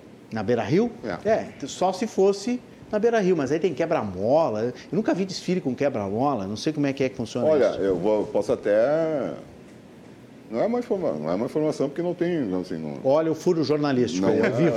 não sou jornalista, mas. Manchete. Mas, é, digamos, existem ou existiram rumores na cidade que um grande empresário do, do Estado chegou a pensar em, em, em pegar a área lá na, do, do, complexo cultural que tinha interesse. Sim. Né? E, e, negociava a construção. E aí o prefeito da época, no, mas foi na gestão passada, né? chegou a pensar, então, assim, de uma oportunidade para trazer o carnaval para cá. Daí pararam Sim. nessa questão dos barracões. Sim. Não tem um local na hora, no entorno do centro, que se tu consiga fazer uma pista daquele, né? É, dá o mesmo tamanho que tu tem lá, de hectares, para botar pista e barracões. E quem não entende que, que aqueles barracões é, são fundamentais para um carnaval como o de Porto Alegre, e não só para Porto Alegre, como para todas as cidades, né? Isso é, para quem lembra, para quem lembra-se do carnaval, era um era um transtorno para a cidade trazer caminhões, carros alegóricos, que eram de porte menor, inclusive, lá do, lá do, lá do estaleiro ou do Cais do Porto. É um, bem menor do que são os carros alegóricos hoje em Porto Alegre. De, né, de comprimento, de altura, porque tu tem que quando tu vai fazer ele, tu tem que pensar. Se bem que ali no, no Porto era problema, mas tem que pensar se tem fiação na rua, por onde que tu vai passar. E ali tu não tem nenhum problema. Claro, então, claro. A, a, altura ali é só um limite da altura, né, digamos, de transmissão e da própria altura do complexo. Porque é, o, os carros cresceram em todas as dimensões. Coisa uhum. que nós conseguia fazer aqui no centro. O Renato Menezes está nos assistindo, está mandando aqui, é um absurdo os absurdos colocarem o sambódromo onde colocaram. 19 anos depois ainda tem essa, essa discussão. O, o Rafael está dizendo o seguinte: ó, o carnaval é uma manifestação cultural legítima e que deve ser incentivada. Entretanto, vivemos numa sociedade carente de recursos, em que se questiona o uso do dinheiro do contribuinte para as festividades. O que, que vocês acham disso, hein? Essa é uma discussão também bastante bastante pessoas, eu... delicada, né? Ah, mas falta dinheiro para a saúde, o litoral de São Paulo agora está tá morrendo gente por causa das chuvas, e aí vai tanto dinheiro para o carnaval. Como é que vocês pensam mas nisso? Mas acredito, acredito não, né? Essa é, questão de recursos e verbas tem seus destinos certos. Nunca o dinheiro do carnaval é uma coisa, o dinheiro da saúde é outra, dinheiro... Então, acredito que as pessoas acabam confundindo e misturando. Os Reis pode ser mais preciso nessa informação. E como eu disse, né, pra, ao meu ver, o carnaval não é só uma festa, né? Ele é uma terapia para muitas pessoas, ele tem uma questão cultural, ele é, tem esse resgate cultural e que resgate também até mesmo de dos antepassados, né? Toda uma questão histórica, enfim, que acaba se sucedendo. Então, acho que questão de, de verba não, não, não tem não tem o que ver uma coisa com a outra. Saúde com carnaval é cultura, né? Então, é, são coisas diferentes é uma rubrica, né? Como Exato. qualquer outra, né? É, faz o, parte da cultura. O Renato só está dizendo o seguinte, ó, que tem que ser onde é a hora do Guaíba, o Carnaval de Porto Alegre. Pois no Rio de Janeiro eu estive e vi que onde é o, Sandro, o Sambódromo, que é duas, a distância é duas quadras, nada mais. Ele está dizendo que a, que a, que, é, eu não sei se, eu não entendi se o, se o se o comprimento, se ele está dizendo que o comprimento é duas quadras, é isso? Renato, explica melhor a tua colocação aqui. Eu estava eu, eu, falando, estava conversando até em casa esses dias, eu assisti o Bon Jovi uhum. na Marquesa do Sapucaí, no Sambódromo. Na Praça da Apoteose. Que é, na Praça da Apoteose, que era algo sensacional de aproveitar também o espaço. Teve agora né? até a própria show da Ludmilla, foi, teve, Teve? recorde de pessoas lá Ah, no então é uma boa notícia, porque eu achava que não tinham mais shows lá. Uhum. Que acabou, que, que- a Marquês de Sapucaí tinha acabado eh, Não, por não. se esvaziar Teve também, a essa- Praça da Apoteose, enfim. Tinha, mas Teve que bom que estão utilizando para outras coisas também, né? Exato, e é isso, né? Agora, aquela filosofia do Brizola, das, das escolas durante o ano, aquilo lá não, não foi adiante, né? Que a ideia era fazer escolas de tempo integral Não, nos Tem uma barracões. escola, nos- se não me engano. Tem escolas Na- funcionando? no- ali no complexo do Paulo, complexo do São Paulo, no Rio de Que eu me Janeiro? lembro, tem, não sei Ainda se- tem? Como eles fizeram uma reforma agora, não sei, mas que eu saiba tem. Agora, primeiro assim, eu volto a insistir. É, aqueles... é, nenhum de nós gostaria que o carnaval de, de Porto Alegre estivesse no Porto Seco. Principalmente para nós que fazemos carnaval. É evidente que nós gostaríamos que estivesse no centro. Agora, o que nós temos que entender é que essa cidade, é, parte dela, jogou o carnaval, tirou o carnaval do centro. É isso que nós temos que entender. É, não foi só vontade política de A ou B ou C, foi um debate muito grande nessa cidade até se encontrar uma área que pudesse fazer o, o carnaval do distrito das escolas de samba. E volto a dizer, os blocos que estavam numa, né, digamos, num crescimento aqui na Cidade Baixa também enfrentaram o mesmo problema que tiveram que parar de desfilar no- nas ruas, digamos, no miolo da Cidade Baixa, para ir desfilar na Orla. Por quê? Porque as pessoas também reclamam. Quanto à questão do, eh, digamos, dos recursos, é, é, primeiro, cara, a verba da cultura é uma coisa, a verba da saúde educação é outra. Claro que nós sabemos que temos um Estado carente, temos um Estado. Mas aí temos que discutir outras coisas, nós vamos entrar em outro debate. As pessoas falam, falam, falam, mas é, tem um debate, inclusive, aí na economia, se os juros do Brasil estão altos demais, se não está, se tem que ser, se pode ser né, reduzido ou não. Porque para diminuir lá o pagamento de dívida pública e sobrar dinheiro para outras políticas. Esse é um outro debate, mas não, não é o caso aqui hoje, né? Então, então, então nós temos que entender isso. E, e tem que entender que carnaval, como ele faz parte da cultura, ele também é isso, como dizer, é cultura, é educação, é investimento em política social, porque tira a criança da rua, ajuda, dá emprego. E tem uma cadeia produtiva. Quando se faz, ah, se desenha uma fantasia, por exemplo, eu que tenho uma aula lá na minha escola, ah, deram um modelo para fazer a fantasia, eu tenho que sair aqui nas lojas de tecido aqui do centro, lá do Sarandi, para comprar tecido para fazer. Então eu estou movimentando a economia. Tem que contratar uma pessoa, que, né, uma costureira, um, para fazer as fantasias, tem, né? Então tu compra isso, tu compra cola, tu compra um, sabe? É um Movimenta, tem um entorno de pessoas ambulantes ah, que vendem em torno dos ensaios, em torno. Tem toda uma cadeia que se movimenta Claro. com o carnaval. Então tem que entender que também dá retorno para a cidade. Não, Olha aqui, não ó. é só o dinheiro que é investido, mas vem uma, esse- uma parte desse dinheiro retorna. O Paulo do Centro está mandando um WhatsApp. Para quem acha que mandar o carnaval para o Porto Seco é preconceito por isolar a comunidade negra lá, eu pergunto: se o sambódromo fosse tivesse ido para a Restinga, seria extremo sul, né? É isso que ele está Exato. querendo dizer. E aí? Mas seria mais fácil? Temos mais escolas por esse lado Mas é- aqui? Não, né? Esse Foi, ano, a, mas, mas para quem não acompanha, eu posso dizer que eu acompanhei muito esse debate, evidentemente. É, na verdade, as duas únicas regiões da cidade que, que, é, que os moradores toparam que se fizesse o sambódromo foi a Restinga. A Restinga também era A candidata, Restinga né? tinha. É, é né? verdade. E Mas a, esse e ano a região um aqui do, do do E a região grupo, aqui né? do Porto Seco. Aí foi um debate que. Mas lá na Restinga também o, É verdade, o pessoal é verdade. aceitava. E para quem não Bem sabe, lembrado. por exemplo, este ano, o carnaval tem duas datas aqui no centro, que é o desfile do grupo Prata e do grupo Ouro, do grupo especial e do grupo. O segundo grupo, né? E lá na Restinga vai ter o desfile do, do grupo Bronze, esses, né? O grupo especial Prata e Bronze. E o grupo Bronze vai desfilar lá na Restinga. Entende? Então, Esse movimento vai acontecer lá na Restinga também. exatamente. Então, para ter. Então, na verdade, o carnaval são em três datas, só que são duas aqui no Porto Seco, centrais, né? em março, e depois a outra, acho que é dia 18 ou 19 de março, o grupo bronze lá na Restinga. Mas o que nós temos que entender, eu volto a dizer assim, Porto Alegre, ou parte de Porto Alegre, ou parte do centro, não aceitou que se construísse o, o, o, o sambódromo no centro da É, foi um cidade. ou movimento, em uma- em- movimento político, né? Exatamente. Movimento teve- sociológico político. Vamos, vol- volta aqui. Foi, primeira, primeira área tentada era a própria Augusto de Carvalho. Por que, que não foi adiante? Porque ali não tinha espaço, porque tinha que pegar parte ou do, ou do Parque Harmonia ou do, do centro administrativo para poder fazer as arquibancadas. Uhum. Aí se tentou aquela rua, que agora não me lembro o nome dela, mas é o nome do desembargador, juiz, na frente dos tribunais, entre os tribunais, entre a Justiça Federal e o Parque Harmonia, também não se aceitou. Depois foi para uma área do lado, que era é do lado do Beira Rio, que era é no estacionamento, uma área de estacionamento do EPTC, não se aceitou.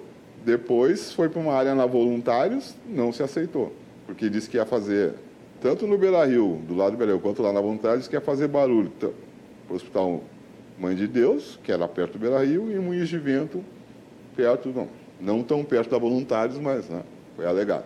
E depois a quinta área mais central foi a área onde hoje está a Arena do Grêmio. E que também as pessoas teve mobilização para não aceitarem. E eu, inclusive, acho né, que se tivesse aceitado a, o sambódromo ali e não a arena, provavelmente o entorno já estivesse resolvido, coisa que não está resolvida hoje por conta da arena. Uhum. E não houve movimentação nenhuma quando a arena. Uhum.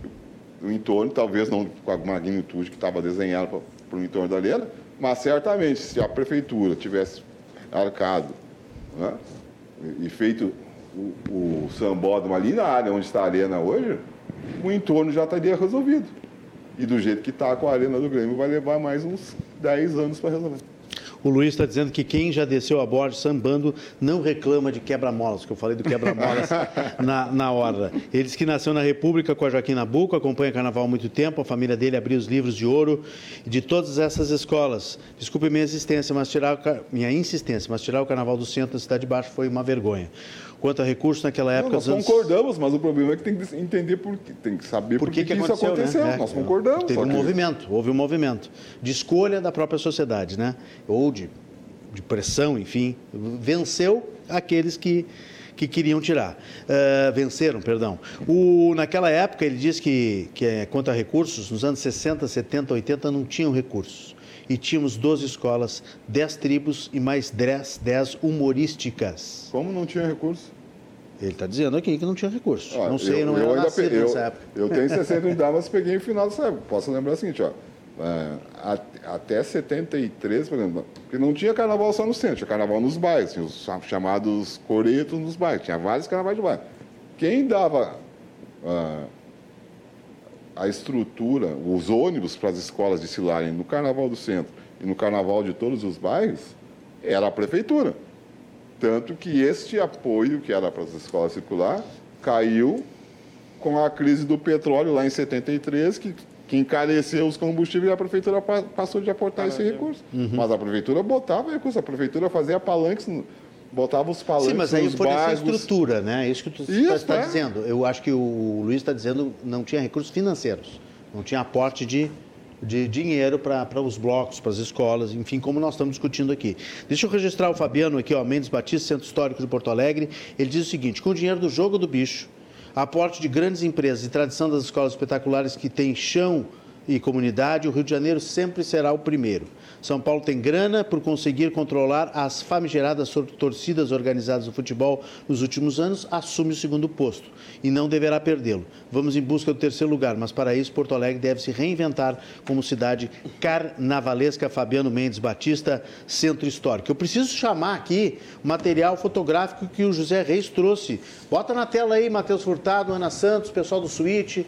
Olha aí, que, que, que vai, vai comentando, Zé Reis? Ah, esse é o carnaval de 2017, que daí não saiu nada, saiu o carnaval do. Carnaval, esse não foi da resistência ainda, mas foi heróico também, né? 2017. Foi heróico, 2017 foi heróico, porque na verdade foi, não, é, não teve recurso.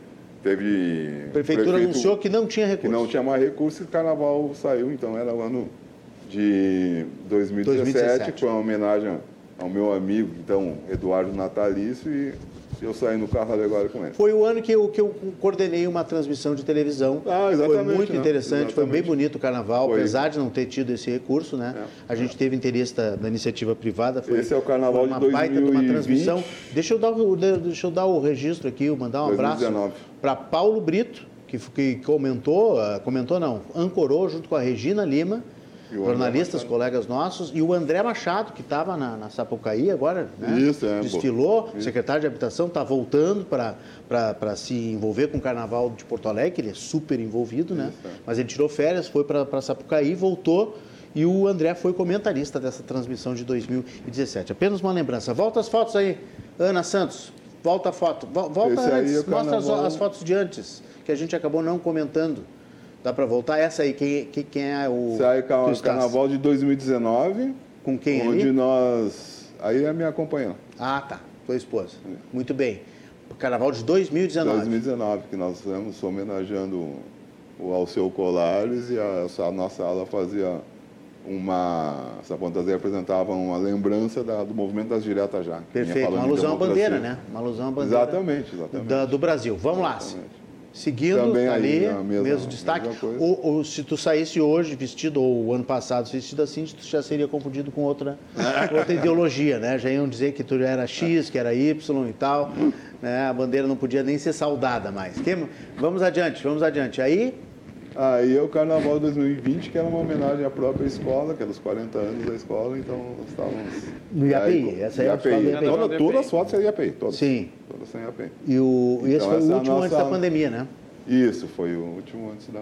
Isso aí é de tardezinha ou é de não, manhãzinha não, já? Não, que atrasou Final. o nosso desfile e aí... Volta nós... ali, volta ali, Ana Santos. Volta nós, ali, Ana Santos. Nós atrasou o nosso desfile, nós fomos desfilar, eram é, seis e meia da manhã, é, já é o amanhecer, não é de tarde. amanhecer. Já é, já estava amanhecendo. Já. Solzinho levemente quente do amanhecer. É. Vamos lá, vamos seguir a galeria de fotos do José Reis. Esse é o carnaval do ano passado. Ano uma, passado. Uma homenagem que a escola falou sobre o príncipe custódio e nós íamos falando da lavagem do mercado, então. E tu estava nessa ala aí? Sabe, né? Essa é a nossa ala que eu coordeno, a ala do Bolinha, que é uma ala. Ah, essa é a da, da, é uma da... ala das a mais antiga da escola. Das Virgens do Não, Bolinha? É que a, as ah. Virgens é a banda do Bolinha que a gente ah, fazia 30 anos. Tá. E aí é a, a aula do, do Bolinha. do Bolinha. É a ah. mesma digamos, mesma, tem, a mesma, é a mesma filosofia. É a mesma turma, só que tem... Certo, tem ramificações, a, perfeito. Tem, a banda é uma coisa e a aula na escola é outra. Tem mais? Tem mais fotos? Tem mais fotos aí? Ah, esse aí é 2006 com meus filhos, que agora já estão grandes. Né? 2006, olha 2006, aí. É. Olha aí. Lá no Porto Seco também já. Elas são mais bebês agora. É, esses aí já não são mais. Já estou com 30 e 28. Vamos seguir? Aí, Esse é Carnaval 2010, falava de Brasília. É. Tá bonita essa fantasia aí. É. Tá bem bonita. Do, qual é o ano? 2010. 2010. Falava do centenário de Brasília. Tem mais fotos? Aí é 2015. Aí 2015. 2015, está ali Era escrito. uma aula sobre. Nós representando o funk. Ah, legal. No desfile da escola. Maravilha. É isso aí, o registro de fotos do José Reis. Deixa eu agradecer aos nossos convidados. Eu queria só reforçar que vocês têm que estar prontos, vocês dois, às duas e meia da manhã do dia 4 de março, no caso 4 para 5, né? Sábado uhum. domingo, no caso já domingo, dia 5, duas e meia da manhã, vocês vão desfilar na União da Vila do IAPI, né? Grupo Ouro, Não, que é a terceira escola a desfilar. Terceira escola desfilar do Grupo Ouro. Antes tem o Grupo Prata, 8 da noite, e a, o Grupo Ouro começa meia-noite. Do Ouro, segunda do Ouro. Imperador. Vila... Aqui está Império do Sol, Imperadores do Samba e União da Vila do IAPI. Não, Império do Sol não está no. Não? Não, é. Está errado aqui? Tá. É Peguei... Imperadores. Peguei no site Samba Sul aqui. É Imperadores, Vila, uh, Restinga e depois Realeza. Vocês são segunda. É. segunda. Mas sem dar muitos spoilers, né? Eu visitei o Barracão esses últimos dias, assim, tá tudo... É encantador tu ver o trabalho que é realizado, né? E ver a transformação das, das alegorias e tudo que está acontecendo. E duas e meia nós temos que estar tá mais que pronto. Duas e meia nós já estamos entrando no desfile. Né? Ah, bom, eu fui, eu fui pelo site. Nós temos que estar tá pronto uma hora antes. Eu fui pelo site. Mas fala, fala um pouquinho Não, da expectativa. Ver, a expectativa de ver as coisas acontecendo, né? E ver o amor, a paixão que as pessoas têm de trabalhar na escola e fazer aquele carnaval acontecer. E estou bem empolgado, já estou louco que aconteça esse desfile aí. Tô, já os preparativos finais da fantasia já estão tudo certo. Então estamos contando com esse, esse grande, essa grande noite aí. Que legal. E tu, tu obviamente, já está com o samba no pé, o samba decorado para cantar, tudo, né? Tudo certo já. E os teus passos também? Tua... Tive nos ensaios, na verdade, eu tive passei por uma troca de passista, então acaba que a gente acaba se envolvendo, construindo todo um trabalho. Mas eu até acredito que o carnaval para mim ele me movimenta bastante, porque eu sempre levei o carnaval para fora de para quem não conhece o carnaval, tem o grupo dos passistas, como eu falei no início da conversa, ali na apresentação, e acabo levando a magia, a alegria do carnaval para outros lugares que não têm essa, esse acesso, esse contato. Né? Muito bom. Dia Trindade, muito obrigado pela participação conosco aqui agradeço. ao vivo no estúdio. Boa sorte, bom trabalho no carnaval. Obrigado, Renato. Tá? E conte com a gente sempre aqui para divulgar. Com certeza. Né? Não só o carnaval, mas a cultura de maneira geral, o teu trabalho, sempre à disposição aqui na RDC TV. Muito obrigado. Obrigado pela presença. José Reis, recado final, a expectativa também para botar o pé na avenida e para é que o isso. carnaval cada vez fique mais forte, né? É, isso, a nossa intenção sempre que o carnaval fique mais forte. Nós já estamos, evidentemente, como disse o Di, os preparativos finais. No caso, eu organizo uma, parte, uma aula, né, que é uma parte da escola. Então, já estou com a, a, a turma que vai sair comigo, assim, que são 25, 30 pessoas, já tá, nós já estamos com tudo pronto. Ou seja, então, acho que final de semana começa a entregar a fantasia, tá? o pessoal poder experimentar, terminar de se organizar. E esperamos que não só a vila, mas todas as escolas consigam fazer um, um belo carnaval. Temos um carnaval, como sempre é lá no Porto Seco, sem, sem violência, pela, né, pela participação, porque essa é uma outra característica que às vezes a gente não comenta, né, mas desde que o carnaval foi o Porto Seco, é, a- os Os índices. os índices de criminalidade nos dias de desfile ali são, são nulos, né? Então isso é- a gente acaba não tratando disso também, né? Que muitas vezes as pessoas associam o carnaval à criminalidade e lá acontece muito menos problemas do que em outros eventos que acontecem ainda no centro da cidade. Pois é. né? É. Então, É, não, queria, e queria também, mais uma vez, agradecer, Renato, a- né, o convite para participar aqui dos programas e me colocar sempre à disposição, sempre que precisarem, para estarei à disposição para continuar debatendo este e outros temas. Maravilha, um abraço aqui para o Paulo Dil- Dilva, que diz que dinheiro público é para infraestrutura viária, posto de saúde e escolas municipais. Carnaval é parceria com empresas privadas. Nós vamos ter que fazer de novo esse debate, né? Um Outro tema que é a questão da destinação de verbos, a gente sabe que isso é polêmico, podemos fazer sem problema nenhum, vamos convidar vocês. Eh, e, o, e o Rafael também, que é um defensor aqui da, da iniciativa privada apoiando o Carnaval, diz assim, data vênia, deve ser advogado, precisamos repensar a situação da falta de recursos para as nossas escolas e o uso de dinheiro público para o Carnaval. O Carnaval precisa ser autossuficiente Posso para prosperar para e escrever, e, e prosperar e crescer. Deixa eu só, só mandar um recado aqui, ó, José Reis e de Trindade. Luiz Armando Vaz ligado conosco. Obrigado, querido. Grande irmão, entusiasta, valeu. colega, jornalista, fotógrafo, também um entusiasta do, do Carnaval de Porto Alegre. Um grande colega. Muito obrigado. Acho que fizemos alguma cobertura juntas, né, Vaz? Como Juntos, Grande nós fizemos aí, ah, não me lembro em que pista e que carnaval e que ano, que a gente chega uma hora que a gente não fala mais o ano também, né? Na João Alfredo nunca teve recursos públicos, só comércio de profissionais liberal da, da, da região. Renato, aproveitando, fala para os convidados que mais uma vez vai dar Imperadores do Santo. o Luiz está dizendo aqui para vocês. Fala, Zé, o recado final. Recado final assim, todo mundo que disse que nós temos que o carnaval precisa de, depende, deve ter recurso privado, eu faço um, um desafio e me coloco à disposição.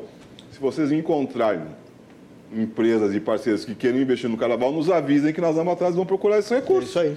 Entende? Ajudem. Nós também procuramos e não Ajudem encontramos. indicando, Mas né? se vocês têm solução, avisem a nós, as escolas, que nós vamos atrás desses recursos e vamos deixar de depender de recurso público. Claro que sim. Muito obrigado, Di Trindade e. José Reis. Até a próxima. Rápido intervalo. Eu volto com notícia boa do dia, as últimas informações do programa. O intervalo é rápido, eu espero vocês.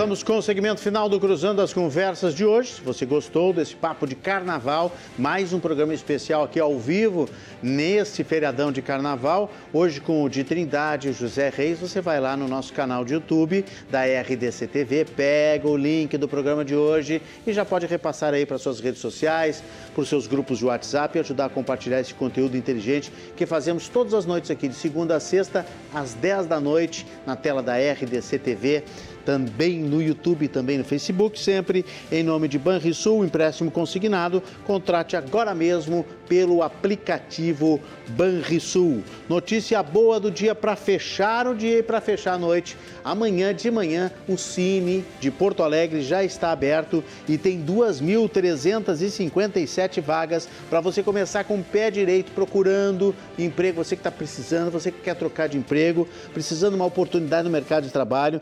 Já nesse pós-carnaval, o Cine vai estar aberto a partir do meio-dia. Atenção, não é de manhã, meio-dia de quarta-feira. São oportunidades várias, em várias vagas. Tem vagas para pessoas com deficiência, 140 oportunidades para operador de vendas em loja, 300 para técnico agrícola, 331 oportunidades para merendeiro. Vejam só.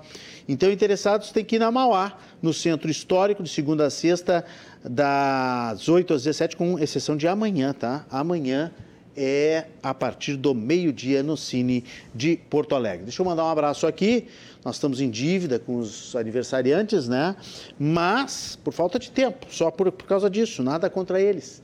Na verdade, um abraço ao Christian Nordock, que está de aniversário hoje, grande especialista em histórias, histórias em quadrinhos e cultura pop aqui de Porto Alegre, historiador. Uh, o Clairton Rodrigues, a Patrícia Nunes. O, olha o Lourenço Marquesan, mandar um abraço aqui para o Lourenço Marquesan, foi o primeiro produtor aqui do Cruzando as Conversas quando eu cheguei. Grande jornalista, um abraço a ele. A Júlia Sef também, o Jorge Kralik, a Rogéria Duarte, o João Irineu Weber, o Davis Rodrigues, a Márcia Jaques, o ator Werner Schunemann, grande, querido, pessoa maravilhosa, um baita de um ator, ator do cinema gaúcho, de novela, de teatro, grande abraço a ele. O Rafael Nenê, a professora Lelis Costa, querida espectadora aqui também do Cruzando as Conversas, teve de aniversário. O Paulo Ricardo Moraes, nós falamos ontem nele, baiano, grande jornalista especializado em carnaval também, fez aniversário. O Jackson Yalo, o Arion Oliveira, a Priscila Oliveira, o Guga Stefanello, Hermínia Duarte, a Ana Slaviero, o Felipe Vilchen, a Cássia Zanon, o Alexandre da Rosa, a Lourdes Nascimento, perdão, Lourdes Nascimento. Também o jornalista colega Marcos Santuário, grande curador do Festival de Cinema de Gramado. A comediante Arisca Mel fez aniversário também. Vanira Azevedo, o publicitário Eugênio Lumertz, o comunicador jornalista Isaías Porto também, a Jaque Bento e também o Matheus Piveta e o doutor James Piccolo, acho que eu já tinha mandado o um abraço. Amanhã, amanhã, quarta-feira de cinzas, Patrícia Comunello, habituê aqui do programa, volta e meia, ela vem, a, a, moça do Minuto Varejo do Jornal do Comércio, grande colega jornalista. O Renato Franco já fez confraria conosco lá de Minas Gerais. A Valéria Deluca, chefe de redação na Prefeitura de Canoas, grande jornalista competentíssima. Um abraço a ela. O Itamar Melo a Ana Paula Macedo Ferlauto, o Antônio Tavares, a Magda Correia, Tiago Fagundes, a Viviane Simão Martins Costa, Bibiana Barros, colega jornalista também, e também o Paulo Henrique Galvão, lá de São Paulo, grande comunicador de rádio também, e a Cláudia Homem, nossa espectadora aqui do Cruzando as Conversas, todos de aniversário amanhã, saúde e felicidades. Amanhã, aliás, pauta municipal, Câmara de, Câmara de Vereadores, assuntos de Porto Alegre, debatendo Porto Alegre na tela aí, o vereador Jonas Reis e o vereador Ramiro Rosário. Os debates voltam com tudo aqui no Cruzando as Conversas. Amanhã, certamente, nós vamos cruzar as conversas a partir das 10 da noite aqui no Cruzando as Conversas da RDC TV. Sorte, saúde, sucesso, sempre Vão devagar aí na estrada, voltem com calma, recomecem muito bem, se hidratando, cuidando da saúde. E até amanhã, ó. 10 da noite para um novo encontro aqui na RDC TV com Cruzando as Conversas. Muito obrigado pela sua audiência e até amanhã.